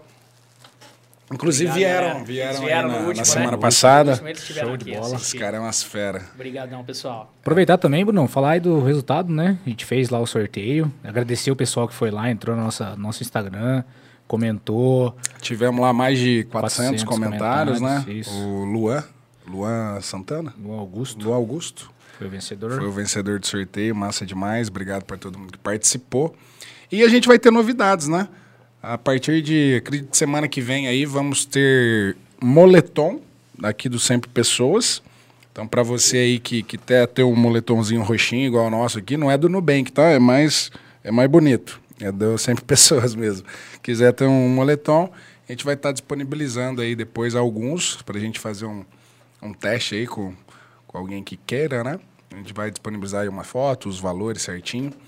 É, então, mandar um abraço para a Anco aí pela parceria. É, outro parceiro nosso é a Bono. Então, para quem aí tem uma zona rural ou uma indústria, uma empresa aí que queira instalar placas fotovoltaicas, né, diminuir aí a, a, a, conta de energia, que a gente sabe que, que no Brasil a conta de energia normalmente é uma, uma conta aí que afeta bastante o orçamento da empresa. Então eles são especialistas, é uma das maiores empresas aí do Paraná. É, tem um atendimento excelente, já atendem aí, já tem mais de, acho que mais de 200 projetos já realizados, já gerando economia aí de, de energias renováveis, né? Então o site deles é bonofotovoltaico.com.br e eles também são idealizadores de um projeto que se chama SunHub. Então, para empresas de fotovoltaico que queiram ter uma gestão, CRM, é, mais centralizado, mais organizado. Eles vão estar com novidades aí, a Bono vai estar com novidades daqui para frente, que é a SunHub, que é uma plataforma 100% digital que vai estar podendo fazer a centralização dos seus negócios, é, fazendo orçamento, fazendo é, várias, várias coisas. A ferramenta vai ter muita coisa lá boa para empresas de fotovoltaico. Então a Bono aí está sempre inovando, né? E o nosso último parceiro aqui é a Lola, né? A Lola aí que a gente vai. Acho que depois do programa a gente abre uma caixinha de Sim. pergunta aí para a gente ter uma sugestão na onde que a gente vai doar máscaras essa semana. Então a Lola aí do Rafa, né? Depois que ele veio aqui no, no podcast, ele acabou virando um parceiro nosso. Então, é, a Lola Média, a Lola Soluções. Então, desde. Tem mais de 500 produtos lá. Acho que o ideal é entrar no site dele, lolasoluções.com.br, ou nas redes sociais, Lola Soluções ou Lola Med. É, desde aviamentos, maquinário para confecção, é, de acabamento, enfim, é, máscara. Tem, tem mais de 500 produtos lá. Acho que o ideal é vocês entrarem em contato é, com o pessoal da Lola para eles terem aquele atendimento que só a Lola tem. E mandar um abraço aí pro Rafa, né? Isso, Rafa que aceitou aí a parceria. E no final do, do episódio de hoje a gente abre uma caixinha de pergunta aí para vocês sugerirem qual que é a próxima entidade que a gente vai estar tá doando de 200 a 250 máscaras por semana. Vamos dar sequência? Vamos, vamos sim, vamos perguntar aí. O cara falou que era mais ficava mais nervoso do, pra vir aqui do que no, no Mundial, né? Como que você tá achando aí, Ricardo? Tá gostando? Nossa senhora, agora eu tô mais tranquilo. tava suando. Mas tranquilo, ó. Foi o quê? Mais de uma hora já de conversa, cara? Nem Sim, parece. Já Nem deu, parece. já deu. E aqui, ó, vamos fazer uma pergunta de um fã aí. Vou mandar um abraço aí pro Felipe Silva. É, ele pergunta aqui, Bigato, qual que é teu jogo preferido? Ou qual que você acha mais efetivo? Acho que cada um tem uma, um viés, assim, Sim. né? É, eu, durante muitos anos, eu joguei de meia guarda, que é por baixo, né? Fazendo uhum. guarda. Mas em 2015 eu tive uma lesão séria na coluna. Eu tenho, eu tenho seis protusões e uma hernia de disco. Fruto de uma queda do Rafael Teixeira, a fera. o monstro. E o monstro. Mandar um abraço para ele, um excelente atleta. E eu mudei muito meu jogo. Eu fiquei um ano parado e hoje eu jogo mais por cima. Eu quero pular o muro, eu quero derrubar e jogar por cima. Que é o jogo mais efetivo para uma situação de defesa pessoal, né? Uhum. Teve até um aluno aqui, aqui na live, que fez um comentário aqui que ele treina com você. O povo tá comentando aí, Adão? Como Bastante, que tá? cara. Aqui, Caramba, tanto de comentário, bastante. bicho. O cara comentou aqui, eu não vou achar aqui agora. Que ele tem mais de 100 quilos, treina com bigato. E quando ele tá jogando por cima, parece que ele tem muito mais peso do que ele. o cara comentou aqui. A Technique, né? Techniques, Techniques. Distribuição de peso, né? então, mas conta pra... Ô, Bilato, conta um pouquinho de como que foi essa, essa, essa questão, assim. Você já disputou muitas competições, campeão paranaense deve ser algumas vezes. Sim, oito vezes. Só oito vezes. Campeão argentino, brasileiro campeão argentino e campeão mundial. Sim. Como que, que, que foi essa, esse campeonato mundial, hein? É, na verdade, em 2013, nós, eu já, como eu disse para vocês, eu dava aula na academia Vidicia. Em 2013, um grupo de empresários aqui de Apucarana desenvolver, decidiram desenvolver uma marca, uma Fightwear. E eles não eram do mercado, né? Eles desenvolveram essa marca, eles foram para o Paquistão para fazer luvas e tudo mais. E eles decidiram, para fomentar a marca, criar uma academia. Uma academia que foi o Coliseu, que foi uma estrutura assim fora do comum. Tinha mil metros quadrados de área, tinha 500 metros quadrados, 300 metros quadrados de tatame, tinha um octógono do tamanho do UFC, um ringue do tamanho original. E eles decidiram investir em atletas para ajudar a divulgar a marca. No primeiro momento, eles me, eles me convocaram para dar aula e, juntamente com outros professores, para decidir formar uma equipe. Foi quando eu chamei o Teixeira, Trouxemos o Thales, né, que o Thales já era nosso aluno, o Renatinho, trouxemos vários alunos para formar esse grupo.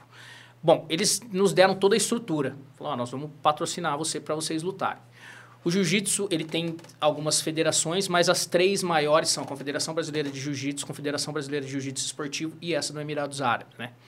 Então, na época, eles decidiram falar, olha, nós vamos eh, patrocinar você para você lutar o Mundial da Confederação Brasileira de Jiu-Jitsu Esportivo. E me investi num dinheiro, passei a treinar com o Rômulo Rui, né? Nós, toda a equipe do Coliseu, nós começamos a fazer preparação física e comecei a baixar bastante o peso para lutar numa categoria menor e consegui me sagrar campeão. Na verdade, a ideia de início, eu buscava apenas, meu objetivo era um pódio. Meu objetivo era um pódio. E foi dando certo, cara. Foi, ganhei uma luta, ganhei outra, foi dando certo, foi dando certo, foi dando certo. Eu fui na época, viajou comigo o Mário Bianchi e outros alunos meus, o Thales, inclusive, viajou. E foi, foi São Paulo? Foi São Paulo, Ibirapuera. E Massa, hein? Poxa, gigante, aquele Ibirapuera é uma coisa que a gente sempre via na TV, né? Uhum. As, eh, tem, é gigante Gigante. Demais, né? Os caras fazem até é, competição de tênis lá dentro, cara. Os caras montam um negócio de tênis lá, você chora. E foi dando certo, cara. Fui ganhando, fui ganhando, fui ganhando. A minha primeira luta, que era mais difícil, que era um atleta da Nova União, que é a referência no, nos leves, foi a primeira que, que eu fiz mais força. E daí fui indo, fui indo, fui indo. E daí, na verdade, eu meio que levei uma sorte, cara. Porque no, na, são as chaves, elas vão... Então, por exemplo, você tem número ímpar, fica sempre um de cabeça de chave. Uhum. E eu fiquei de cabeça de chave. Então, eu já pulei uma etapa.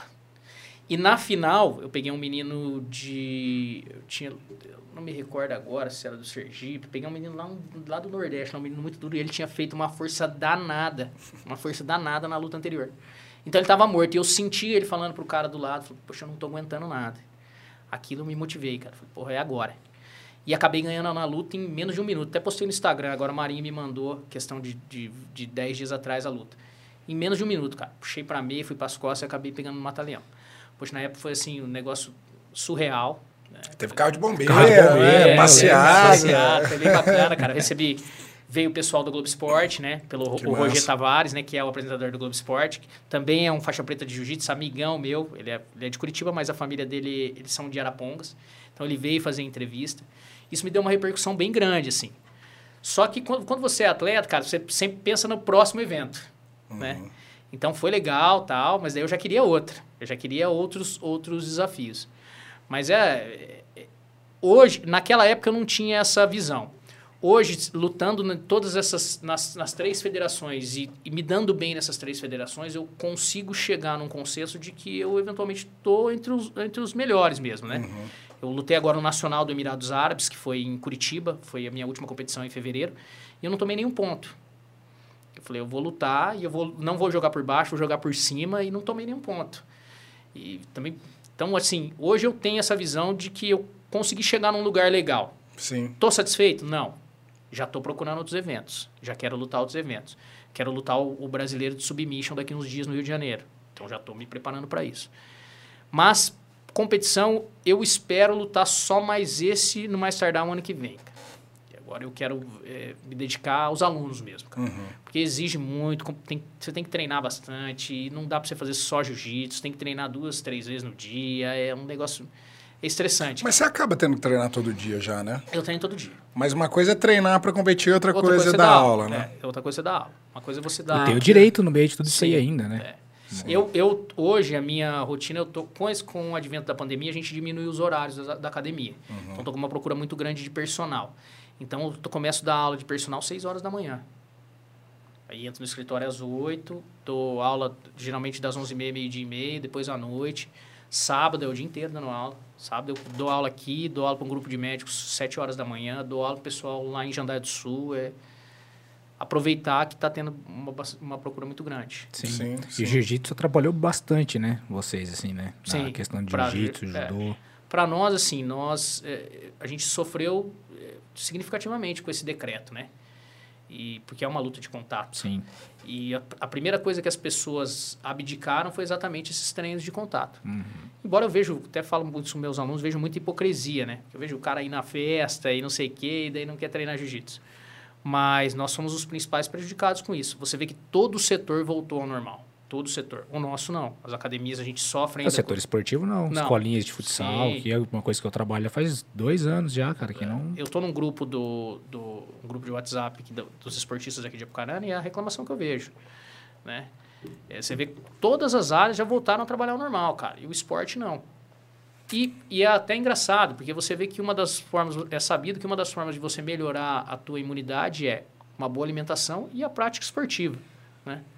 É meio sem lógica. Eu não vejo né? muita lógica nesses é. decretos, mas a gente obedece. E aqui tá, mas em, em Arapongas, na região, tudo tá liberado, né? Tudo. não é. dá para entender. É, na verdade, o decreto ele é nível estadual. Sim. Mas a grande maioria dos, do, dos professores, eles não estão não tão muito, obedecendo muito esse decreto, né? É, a gente está fazendo um bem bolado. A gente treina de uma, de uma, determinada forma, ainda de máscara, sem trocar parceiro, sempre uhum. com o uhum. mesmo parceiro. A expectativa é que as coisas melhorem. Se adapta, né? É. É, o duro é parar tudo, né, meu? Porque, dá, pô, então, quem vive 100% sim, disso, né? Sim, sim, Você tem bastante parceiro aí, o que, que os caras falam, Bigato? Você deve, com certeza, deve ter parce muitos parceiros que vivem só disso, é, né? o pessoal tá, andou reclamando bastante. Muita gente parou de dar aula para se dedicar a outra atividade porque precisa se sustentar, né? Sim. Precisa sustentar. E você vê, assim, no Emirados Árabes, os caras estão mandando bronca. Treinando, lutando, fazendo evento e ah, mas é diferente, igual eu estava assistindo tanto a Eurocopa, a Eurocopa quanto o Wimbledon. Você vê. público tá lá, cara, normal, normal. assim, é outra, é outra realidade, né? Sim. Totalmente diferente. A gente tá aqui ainda é, querendo ou não, teve muita maioria vacinada. É, né? não, é. lockdown foi diferente, Sim. né? Já as vacinas estão bem adiantadas do que aqui. Também Sim. o Brasil é muito grande, né, cara? Não dá para ficar. É, no Brasil tudo vira uma discussão política, né? É, justamente. Esse é o problema. Esse é o problema. Isso. E falando de alunos, quantos faixa preta você já formou aqui, Carana? Você e o Ti, né? Que é, eu, meu faixa preta que eu formei, só o Thales. Uhum. Eu já ajudei a, muita gente a pegar a faixa preta, o César, o Juninho japonês, que são meninos que começaram juntos comigo ou, ou depois, né? é, um Mirão, uma galera aqui, mas faixa preta meu que eu peguei para criar foi o Thales. A gente, eu ainda tenho uma, nós temos uma, uma para graduar a faixa preta eu dependo ainda do professor Feijão. Entendi. Então, Mandar tenho... um abraço pro Thales, né? Poxa, Meu parceirão Thales, aí. fera, né? Faixa preta de duas, duas, duas artes, artes marciais, marciais né? Menino muito bom, muito bom. Tem um talento, assim, Dá pra chamar o Thales aqui, hein? Diferente. Verdade, cara, já é legal, já né? lutou também mundial, já teve fora, já teve na. Acho que ele, foi Belgrado, né? Belgrado, na Sérvia. É na né? Sérvia que ele teve, né? Já lutou também na Argentina também. Então, o menino tem muito talento também pro esporte. Gente boa demais. Muito, mesmo, muito bonzinho, né? Muito bom. Isso aí. E como que você enxerga, o mestre, o jiu-jitsu aqui na cidade, assim? Tem talentos, tem? Como tem, que você vê Tem. Aqui? Na verdade, tem muitos talentos aqui. Eu costumo dizer que a cidade, quanto menor você colhe mais frutos é, no esporte. Porque uhum. o cara não tem muita coisa para fazer, ele Justamente. vai praticar esporte, né? Então, nós temos aqui excelentes, excelentes lutadores, né? Eu começo dizendo pelo MMA, cara. Nós, nós temos o Lucas Rota, é uma referência, foi sparring do Anderson Silva, um cara que tem um talento assim nato. Flávio Magon, poxa, o menino tem um coração danado, acabou de lutar com o Guto Inocente, não, não escolhe luta. Rafael Teixeira, cara. Poxa, Rafael Teixeira, esse menino é puro coração. Você colocar ele para lutar com um urso, ele vai aceitar amanhã, né? Lourinho, temos o Thales, temos o Leonardo, Leonardo Teixeira, que é um Teixeira, menino, é um sim. fenômeno, teve, estourou o joelho agora, né? O Tampa, que foi menino muito bom. Então temos bons atletas. O, Ricardo é talentoso também Ricardo, no jiu-jitsu, é, né? O Ricardo é um menino que ele tem, ele foi criado no esporte. Uhum. O professor vai falar melhor que eu. O mais difícil de você ensinar um aluno é essa questão da, da mobilidade, né? É, do, me faltou a, a, palavra... Coordenação motora. Coordenação motora. É o mais difícil você ensinar. Você, as técnicas o cara repete até a, a exaustão, até aprender. Mas a coordenação motora é difícil você ensinar. E quem já vem de um esporte, o cara desenvolveu aquilo principalmente na infância, então você põe em qualquer esporte o cara faz. O Ricardo é um menino que você der é, eu, eu, gosto muito, sou muito entusiasta de skate, andei muito de skate quando era criança. Então teve uma época que a gente estava andando de skate, ele nunca tinha andado, dei o skate para ele. Dois tempos ele já estava fazendo manobra. É um cara que treina um jiu-jitsu muito, tem muito talento, joga bola bem, mas ele não está nessa pegada do, de lutar. Sim. Sempre quando ele se dedica, ele fala, olha, eu quero lutar, ele vai lá e faz grandes lutas, luta bem. Eu tive um, eu recebi um convite alguns anos atrás do Marcelo Brigadeiro, né, que quem sabe, hoje ele está mais envolvido com política, né? Mas é, ele tem uma equipe de MMA, Astra Fight, inclusive um dos professores é o Zulu, que está participando do No Limite. Uhum. Né? E ele fez um evento só de luta agarrada, para todas as modalidades de luta agarrada, sem pano, só para convidados. Né? Salvo engano, acho que a premiação era 10 mil reais, um negócio assim, e era só convidados. Eu tinha acabado, eu recebi um convite, tinha vários atletas do Bellator, tinha ex-atletas do UFC no card, e eu tinha acabado de machucar minha coluna. Tinha acabado de machucar, estava torto ainda. E consegui encaixar o Ricardo Garcia. Cara, o menino fez quatro lutas excelentes. Parou na final com o atleta do Bellator, né? Ainda parou, assim, por uma, uma questão de, de não ter o conhecimento da técnica mesmo, que era uma chave de calcanhar. Mas se deu muito bem e teve o privilégio de ganhar o prêmio com a melhor luta do evento que legal. Então, para nós, não, nós ficamos em segundo lugar, mas foi com sabor de campeão, cara. Sim. Acho que ele estava na roxa, né? Ele estava né? na roxa, é. Ele estava na roxa. Uhum. Então, um menino, assim, que tem um talento muito bom pro esporte, cara. Mulher dele proibiu ele de treinar. Jéssica, deixa o Ricardo treinar, Jéssica. Tá faltando falta na academia, Jéssica. E gente boa demais também, gente né? Gente boa demais. E, e, assim, pensando no, no, profissional, assim, quem que você acha os caras que você fala, meu, esse cara é... Tem vários, né? É. Mas falei, esse cara é foda mesmo, é Cara, diferente. eu sou muito fã do Lucas Rota. Eu, esses três, né, a gente já falando de artes marciais em geral, eu acho que o Lucas Rota tem um comprometimento, assim, um diferencial de todos os outros atletas. Ele viveu para aquilo, ele vive para aquilo. Você vê que ele abdicou da vida profissional dele. Eu conheço ele de criança, que ele é amigo do meu irmão. Então ele se dedicou para aquilo. E o resultado está aí. Ele luta nos Estados Unidos, ele tem convite para lutar no Japão, ele foi sparring do Anderson Silva há muito tempo, né? O Magon, eu acho que é um menino assim de, um, uma técnica muito grande, gosta muito de briga, ele, você pode chamar ele. Mas eu sou fã incondicionado do Rafael Teixeira, cara. O moleque é foda. O moleque, desculpa a palavra palavreada, mas o moleque é fera. Ele é fera mesmo. Ele tem assim uma garra que você não consegue treinar num aluno que é o diferencial, cara. Você consegue passar a técnica para um aluno, mas você não consegue dar a garra para ele. E Sim. o Teixeira, ele tem isso de sobra. Eu, todo ano eu recebo um convite para lutar o pessoal da Usina de Ideias, que é uma agência de publicidade lá de Londrina, bem conhecido, Zé Marco. Zé Marco e do Betinho, um abraço pros caras. Sim.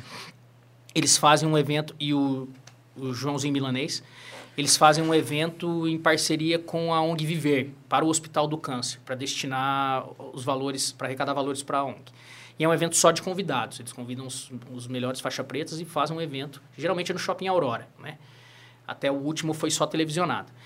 E eu recebi o convite agora, é, é uma regra diferente, é 10 minutos, só vale finalização, né? Ano, ganhei a primeira vez a finalização, a segunda lutei com um menino bem mais novo que eu, um atleta profissional de MMA, também tive o privilégio de finalizá-lo. E agora eles me convidaram, porque eles já estão desenvolvendo um evento para outubro. E eles falaram, a gente quer o Teixeira, porque o Teixeira vende público, o cara da Rotan, os caras já, sabe? Ele vende público, né? Aquela cara de mal, bicho tem uma cara de mal que eu falo, imagina esse cara numa abordagem policial. Né? O cara fala na hora o que, que é. e ele, o cara me ligou e falou, ó, oh, eu quero o Teixeira. Eu liguei para ele, mas ele não deixou eu terminar de falar. Ele falou, não, eu aceito. Eu não tava, eu aceitei aquela vez que eu tava com o braço machucado, é claro que eu vou aceitar agora. Então, um cara que ele é pau pra toda obra, cara. Uhum. Tem talento, tem garra, mas esse, o coração dele é o diferencial. É, e vontade não se ensina, né? Não.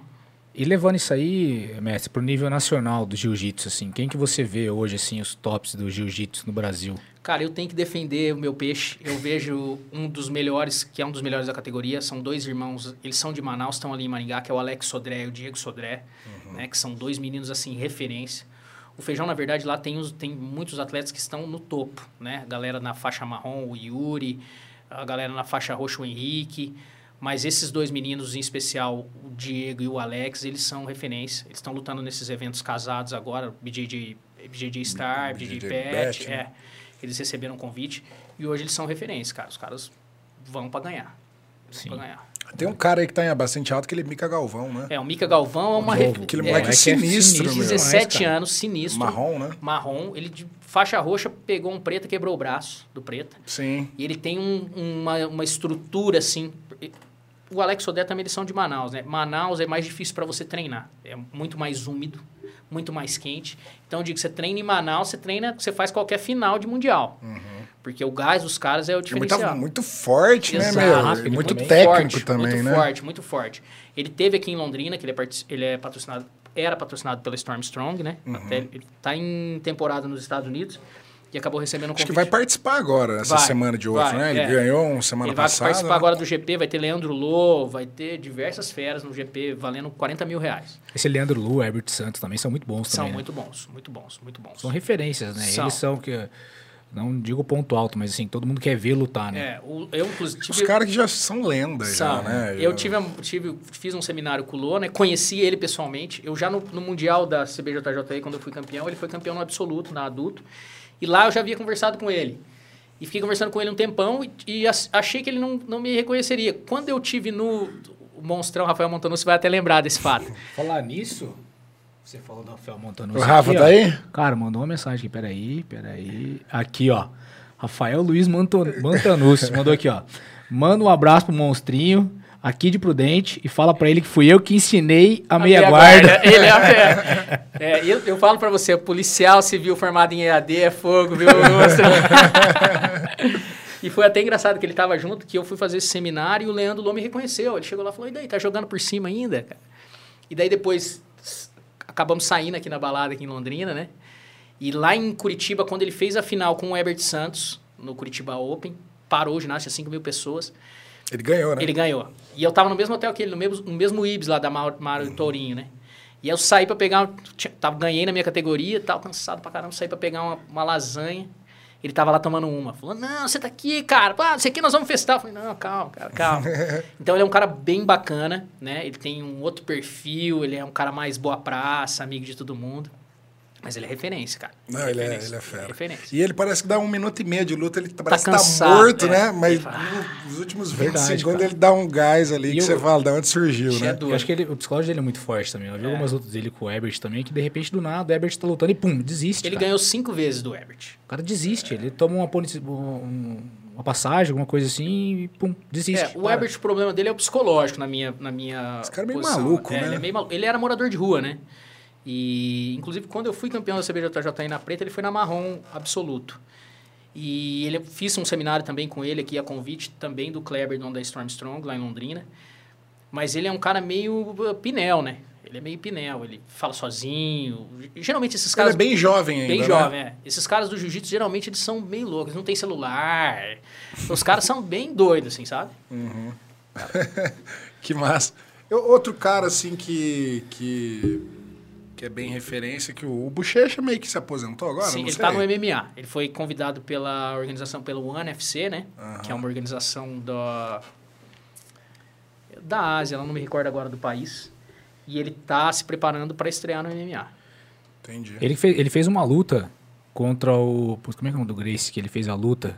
Com o O Roger, Roger. Grace. Roger, É. que parou, Perdeu, todo né? mundo foi. É, É, ele perdeu. fez duas lutas com o Roger Grace. A primeira luta foi porque como os grandes eventos hoje é, é, existem eventos hoje que não estão que estão fora da confederação que fazem lutas casadas com pagamento em dinheiro, né?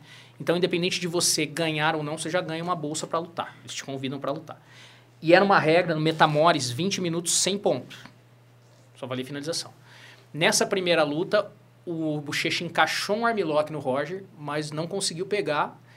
Então a luta terminou empatada, mas com sabor de vitória, porque ele esfregou o Roger Grace. Mas na segunda luta, como ficou isso engasgado, o Roger Grace já estava aposentado, né? Ele mora hoje, acho que no, em Londres, né? Dá aula lá. E aí a família Grace fez um evento aqui no Rio de Janeiro em 2019, 2018, com várias lutas casadas e dentre elas o, o topo, a luta final, o, o main event, era do Bochecha e do, e, do, e do Roger. E valia ponto. Só que o Roger ele é especialista em finalização, na família Grace. Então eles são conhecidos pelo estrangulamento. Então ele, a luta estava empatada até uns 10 minutos. Ele, o cara derrubou ele, o Bochecha derrubou ele, ele foi para as costas, já encaixou o estrangulamento, pegou, não deu, não deu graça. Teve gente que falou que foi meio estranha essa É, luta, não, né? mas foi o, ca- Mas você assiste ali, foi o Roger Grace teve mérito ali, é, o óbvio- cara, obviamente. o cara né? do nível deles, o cara não vai dar uma luta, né? Sim, não sim. vai ceder uma é que luta. ficou meio estranho, né? Ficou. Porque o Bochecha, 10 vezes campeão, passando carro em todo É o mundo. nível é aí chega um cara alto, e né? pega o cara. É, É que, que o um- nível é muito alto ali, cara. É que um cara desse chega numa posição, não, uma posição como as costas, o cara não perde mais. O cara finaliza. Chegar numa posição dessa é, é igual o, o, o artilheiro na pequena área, cara. Jogar uma bola pro cara descer, o cara não perde, o cara faz o gol. Né? Sim, sim. Então foi a, a mesma situação. Ele nas costas ali, cara, a, a vida inteira de jiu-jitsu. é, Pegou. Não tem jeito. E você acompanha outro tipo de esporte? Acompanho. Acompanho. Eu gosto muito de esportes, né? Gosto de vários esportes. Gosto, acompanho bastante tênis, gosto de futebol, eu acompanho outros esportes. Não dou a mesma atenção como eu dou pro jiu-jitsu. Na verdade, nem o jiu-jitsu eu ando acompanhando muito mais, porque pai não tem tempo pra nada, né? Desenho. É, desenho. Eu tô com galinha pintadinha, Cléo e Cuquim, né? então, eu não, não ando acompanhando muito, mas sempre quando tem esses eventos, assim, de luta casada, eu acabo comprando pay-per-view pra assistir, até pra aprender, né? Sim. Mas fazer uma pergunta mais assim, pro lado do, do- da questão de professor, vamos dizer assim. Né? Eu vi que acho que o Teixeira vai começar a dar aula ali no. Na Hornet, é. Isso. É, como que você vê essa, essa questão, assim, né? Um- uma pessoa que está... que a luta é diferente. Eu sou formado em educação física, a luta, é, o cara é a formação da vida do cara, né? Sim. Basicamente.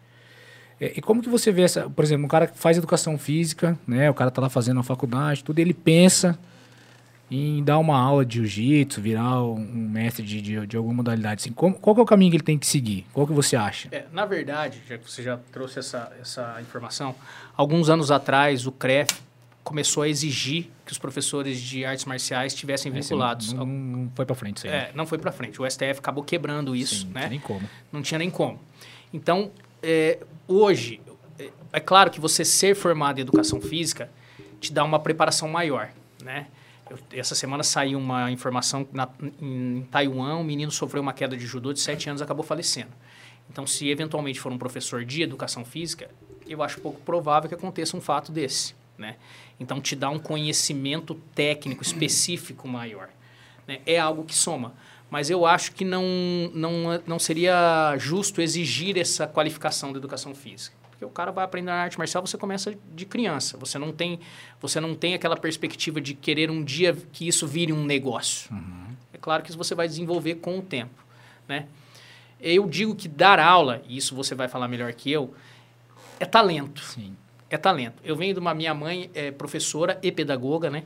Então, eu vejo bons alunos, bons atletas de jiu-jitsu que não sabem dar uma aula. Né? Te dou exemplos, te dou exemplos aqui dentro da cidade. Pessoas que são bons professores, bons é, praticantes de jiu-jitsu, são campeões, mas não sabem dar uma aula, às vezes não sabem falar, é, é, introvertido, enfim. Então, esse aspecto da, da, da docência, isso vai despertar em você. Isso vai despertar em você eu vejo muitas hoje as pessoas falam assim ah eu vou pegar vou começar a dar aula para virar para isso dar, dar, virar uma profissão para eu ganhar dinheiro com isso mas se você não tiver talento cara se você não se dedicar para o negócio você pode ser o melhor lutador do mundo. Depende um pouco de talento depende de comprometimento né? Então eu digo que essa questão da docência tem que nascer do cara tem que o cara estar tá intrínseco nele né? ser do cara é um outro esporte, né? Exato. Uma coisa é, é você aprender justamente. o esporte, outra coisa é você, aprender a, a transmitir. Aprender né? a ensinar é muito mais difícil. É muito mais difícil. Né? Isso você vê no, no colégio mesmo, né? É, em Sim. qualquer situação. Os né? professores, né? o cara é foda na matéria, mas não consegue é, ou captar atenção, ou o método, né? Não, não vai. Tá, mas você acha que, por exemplo, assim, só para finalizar e essa minha dúvida, é, o cara entrou na faculdade, começou a fazer jiu-jitsu, ele gostou daquilo lá, ele quer seguir naquilo. Ele vai, quando que ele vai poder começar?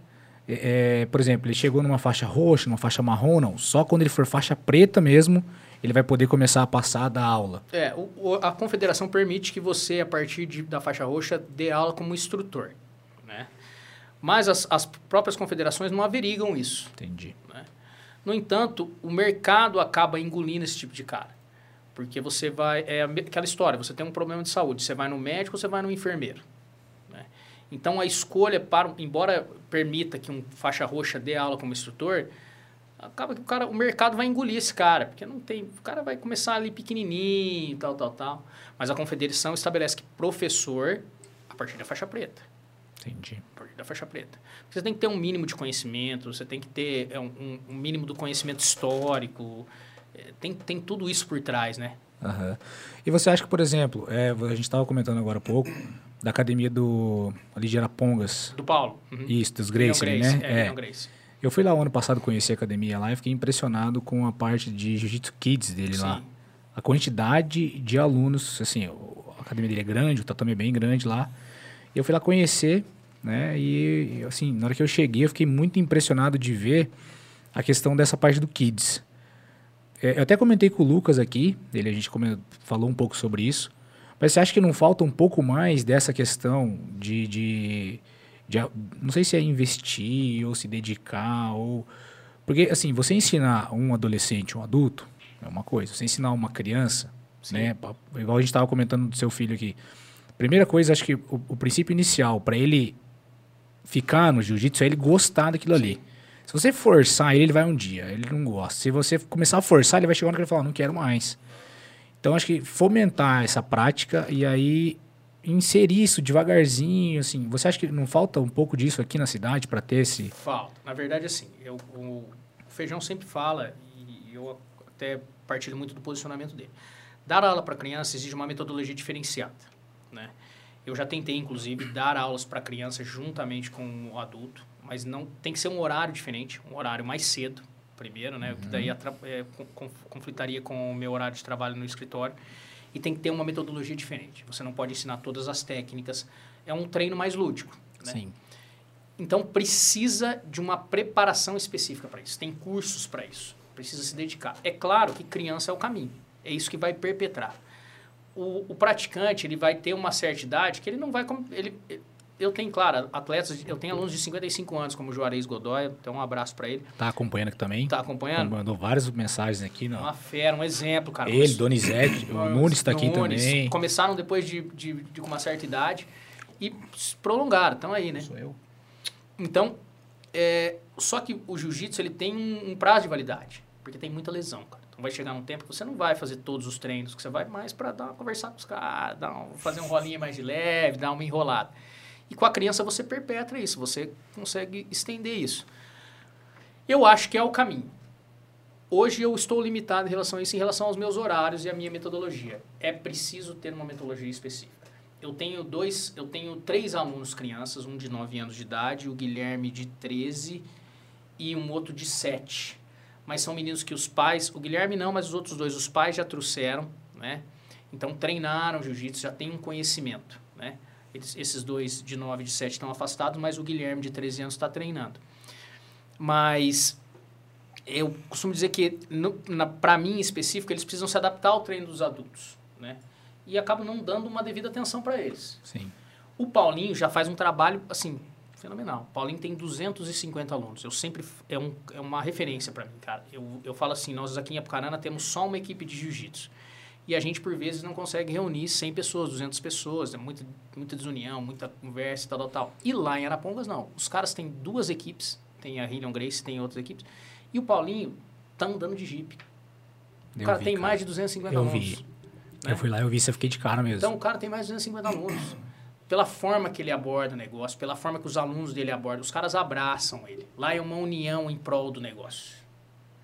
Então, a, a evolução do, do, do, da, da, arte marcial em si vai depender não só dos professores, mas dos alunos, do aluno, do grupo, cara. É aquela história da faculdade, não é a faculdade que faz o aluno, é o aluno que faz a faculdade.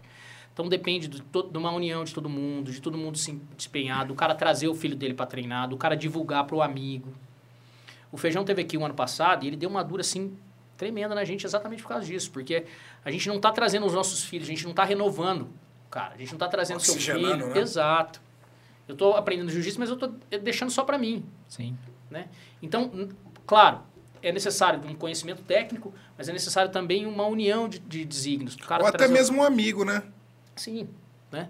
O cara Tem aquele cara, filho. às vezes, ali, você, e, e, quando você está com um amigo, você percebe que você ganha uma responsabilidade sim, maior, sim, né? Uma sim, disciplina sim. maior, e a turma vai aumentando, né? Sim. Eu tinha um, eu tinha um aluno lá no colégio, eu, ele, eu trabalhei com ele lá no colégio desde a educação infantil, né? Ele foi meu aluno lá no colégio. Ele treinava a escolinha de futsal comigo, os pais dele colocaram ele na escolinha justamente para desenvolver essa parte de socialização. Ele tinha muita dificuldade com isso, melhorar o desenvolvimento motor, coordenação motora, tudo. E ele chegou numa certa idade, o, o futebol e o futsal ele exclui muito, uhum. né? Porque o menino não tem uma qualidade técnica, ele vai Sim. ser excluído. E aí ele parou. Era um menino que gostava muito de mim, assim. Eu fiquei, eu trabalhei com ele alguns anos. Eu acho que daí no sexto ano, se eu não me engano, ele parou. E aí, assim, eu conversava com ele dentro do colégio, tudo e tal. E o pai dele veio conversar comigo. O que, que eu achava, o que, que eu. Falei pra ele, falei, ó, coloca ele numa arte marcial. Né? Às vezes ele vai gostar, vai fazer um karatê, tentou karatê, não gostou. Tentou judô, não gostou, foi pro jiu-jitsu. E ele ficou vários anos, eu acho, eu não sei se hoje ele ainda treina com você, mas ele já é hoje ele deve estar com uns 15 para 16 anos. Mas assim, eu vi assim essa diferença nele, né? Ele foi, treinou, ele era criança mesmo, treinava no meio. Até umas vezes eu fui lá treinar, ele estava lá. E eu achei muito legal, porque ele, ele era um, um, menino que precisava disso, de ter essa... E assim, a luta, ela te dá vários outros benefícios. Um não? deles é a autoestima. Justamente, a segurança. Sim. Né? E eu, eu, vi, eu vi ele, o comportamento dele dentro da escola. Eu achava muito interessante isso. Por isso que eu fiz essa pergunta, justamente para isso. Né? Eu acho, eu acho sim, minha opinião, acho que falta um pouco fomentar isso, sim. sabe? É, ter outros, até as perguntas são, vão somando, né? Por isso eu fiz a pergunta, a primeira pergunta sobre profissional, né?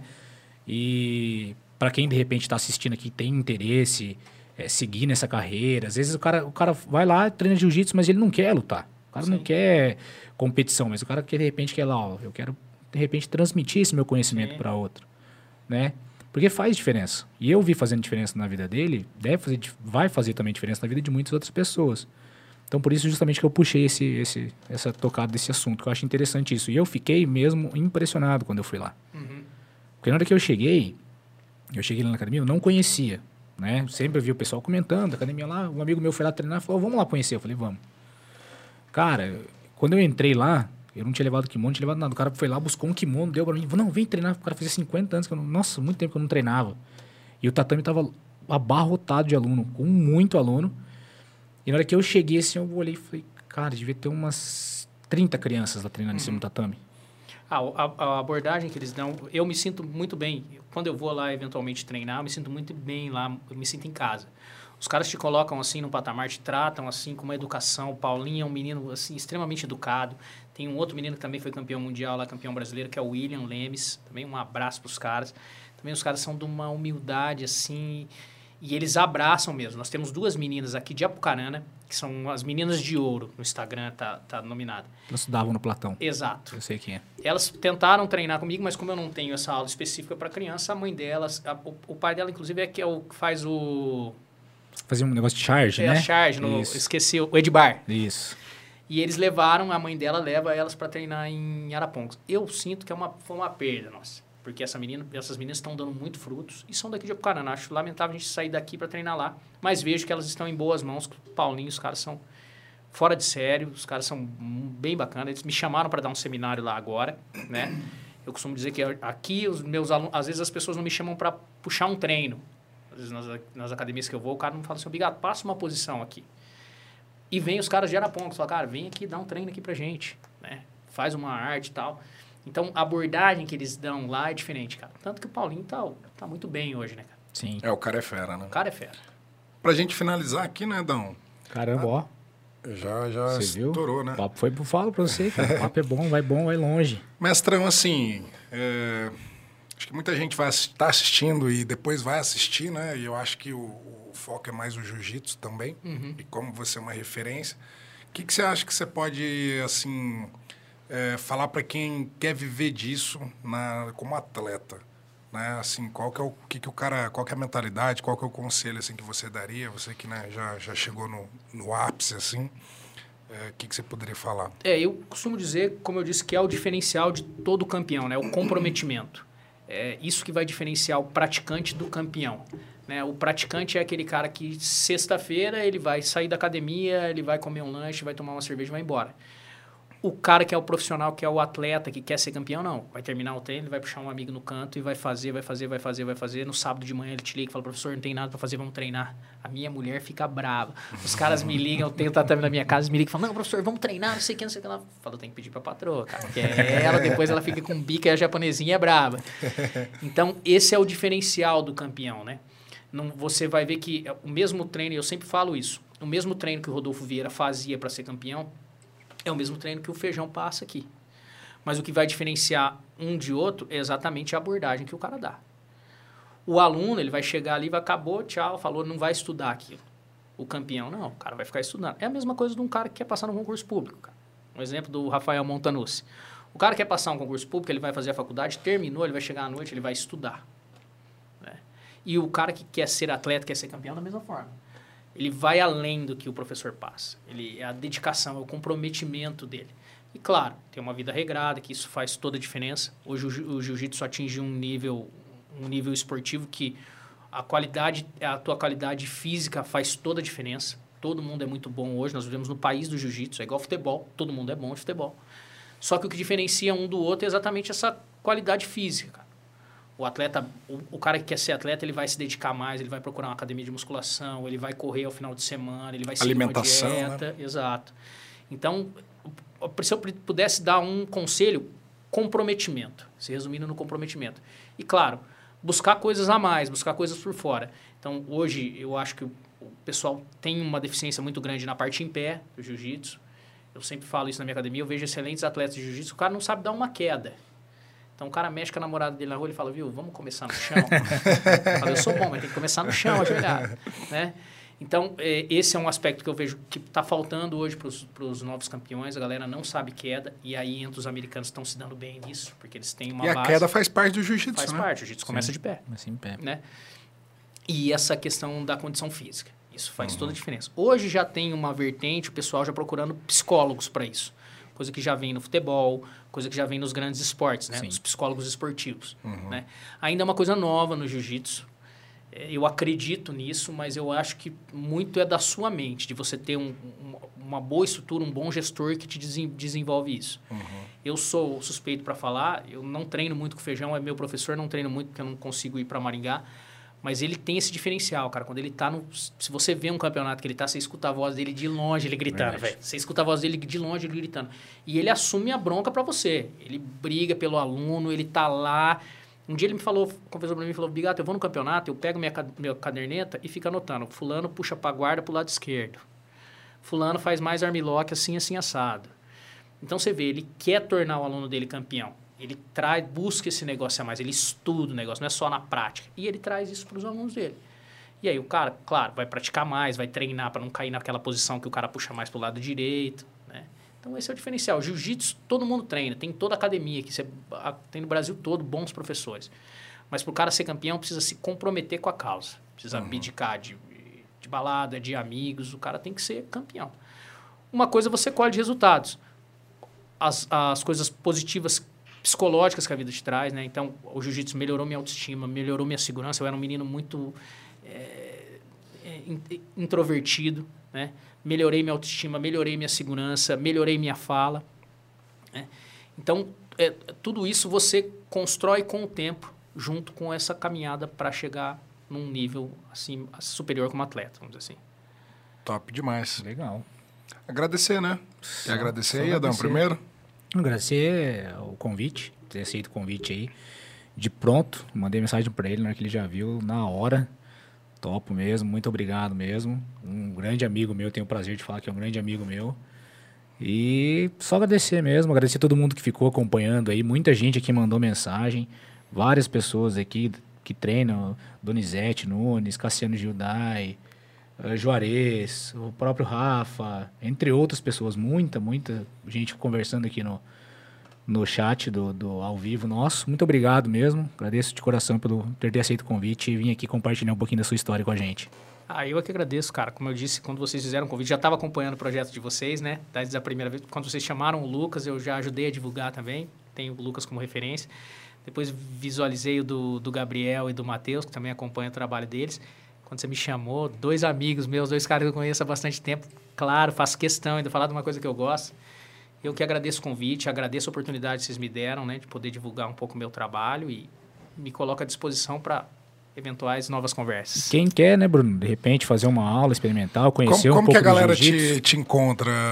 Tanto na rede social como se quiser fazer uma aula, né? Eu tô no Instagram, eu tô como Júlio Guadagnini, né? Então peço o pessoal me seguir lá, tem muitas publicações dos meus, das minhas medalhas, meus eventos, né? Tem coisas pessoais minhas também. E eu tô na academia Lucas Rota, né? Eu dou aula segunda, quarta e sexta. Hoje a gente está só com o horário das seis e meia às oito, segunda, quarta e sexta, em razão da pandemia. Mas dou aulas particulares também. Eu tenho um projeto hoje de... É, eu levo o tatame na casa do aluno. Né? Então, eu dou aula na casa dele, da forma como, como, ele quer, do, levando em conta o desenvolvimento dele, as condições pessoais dele.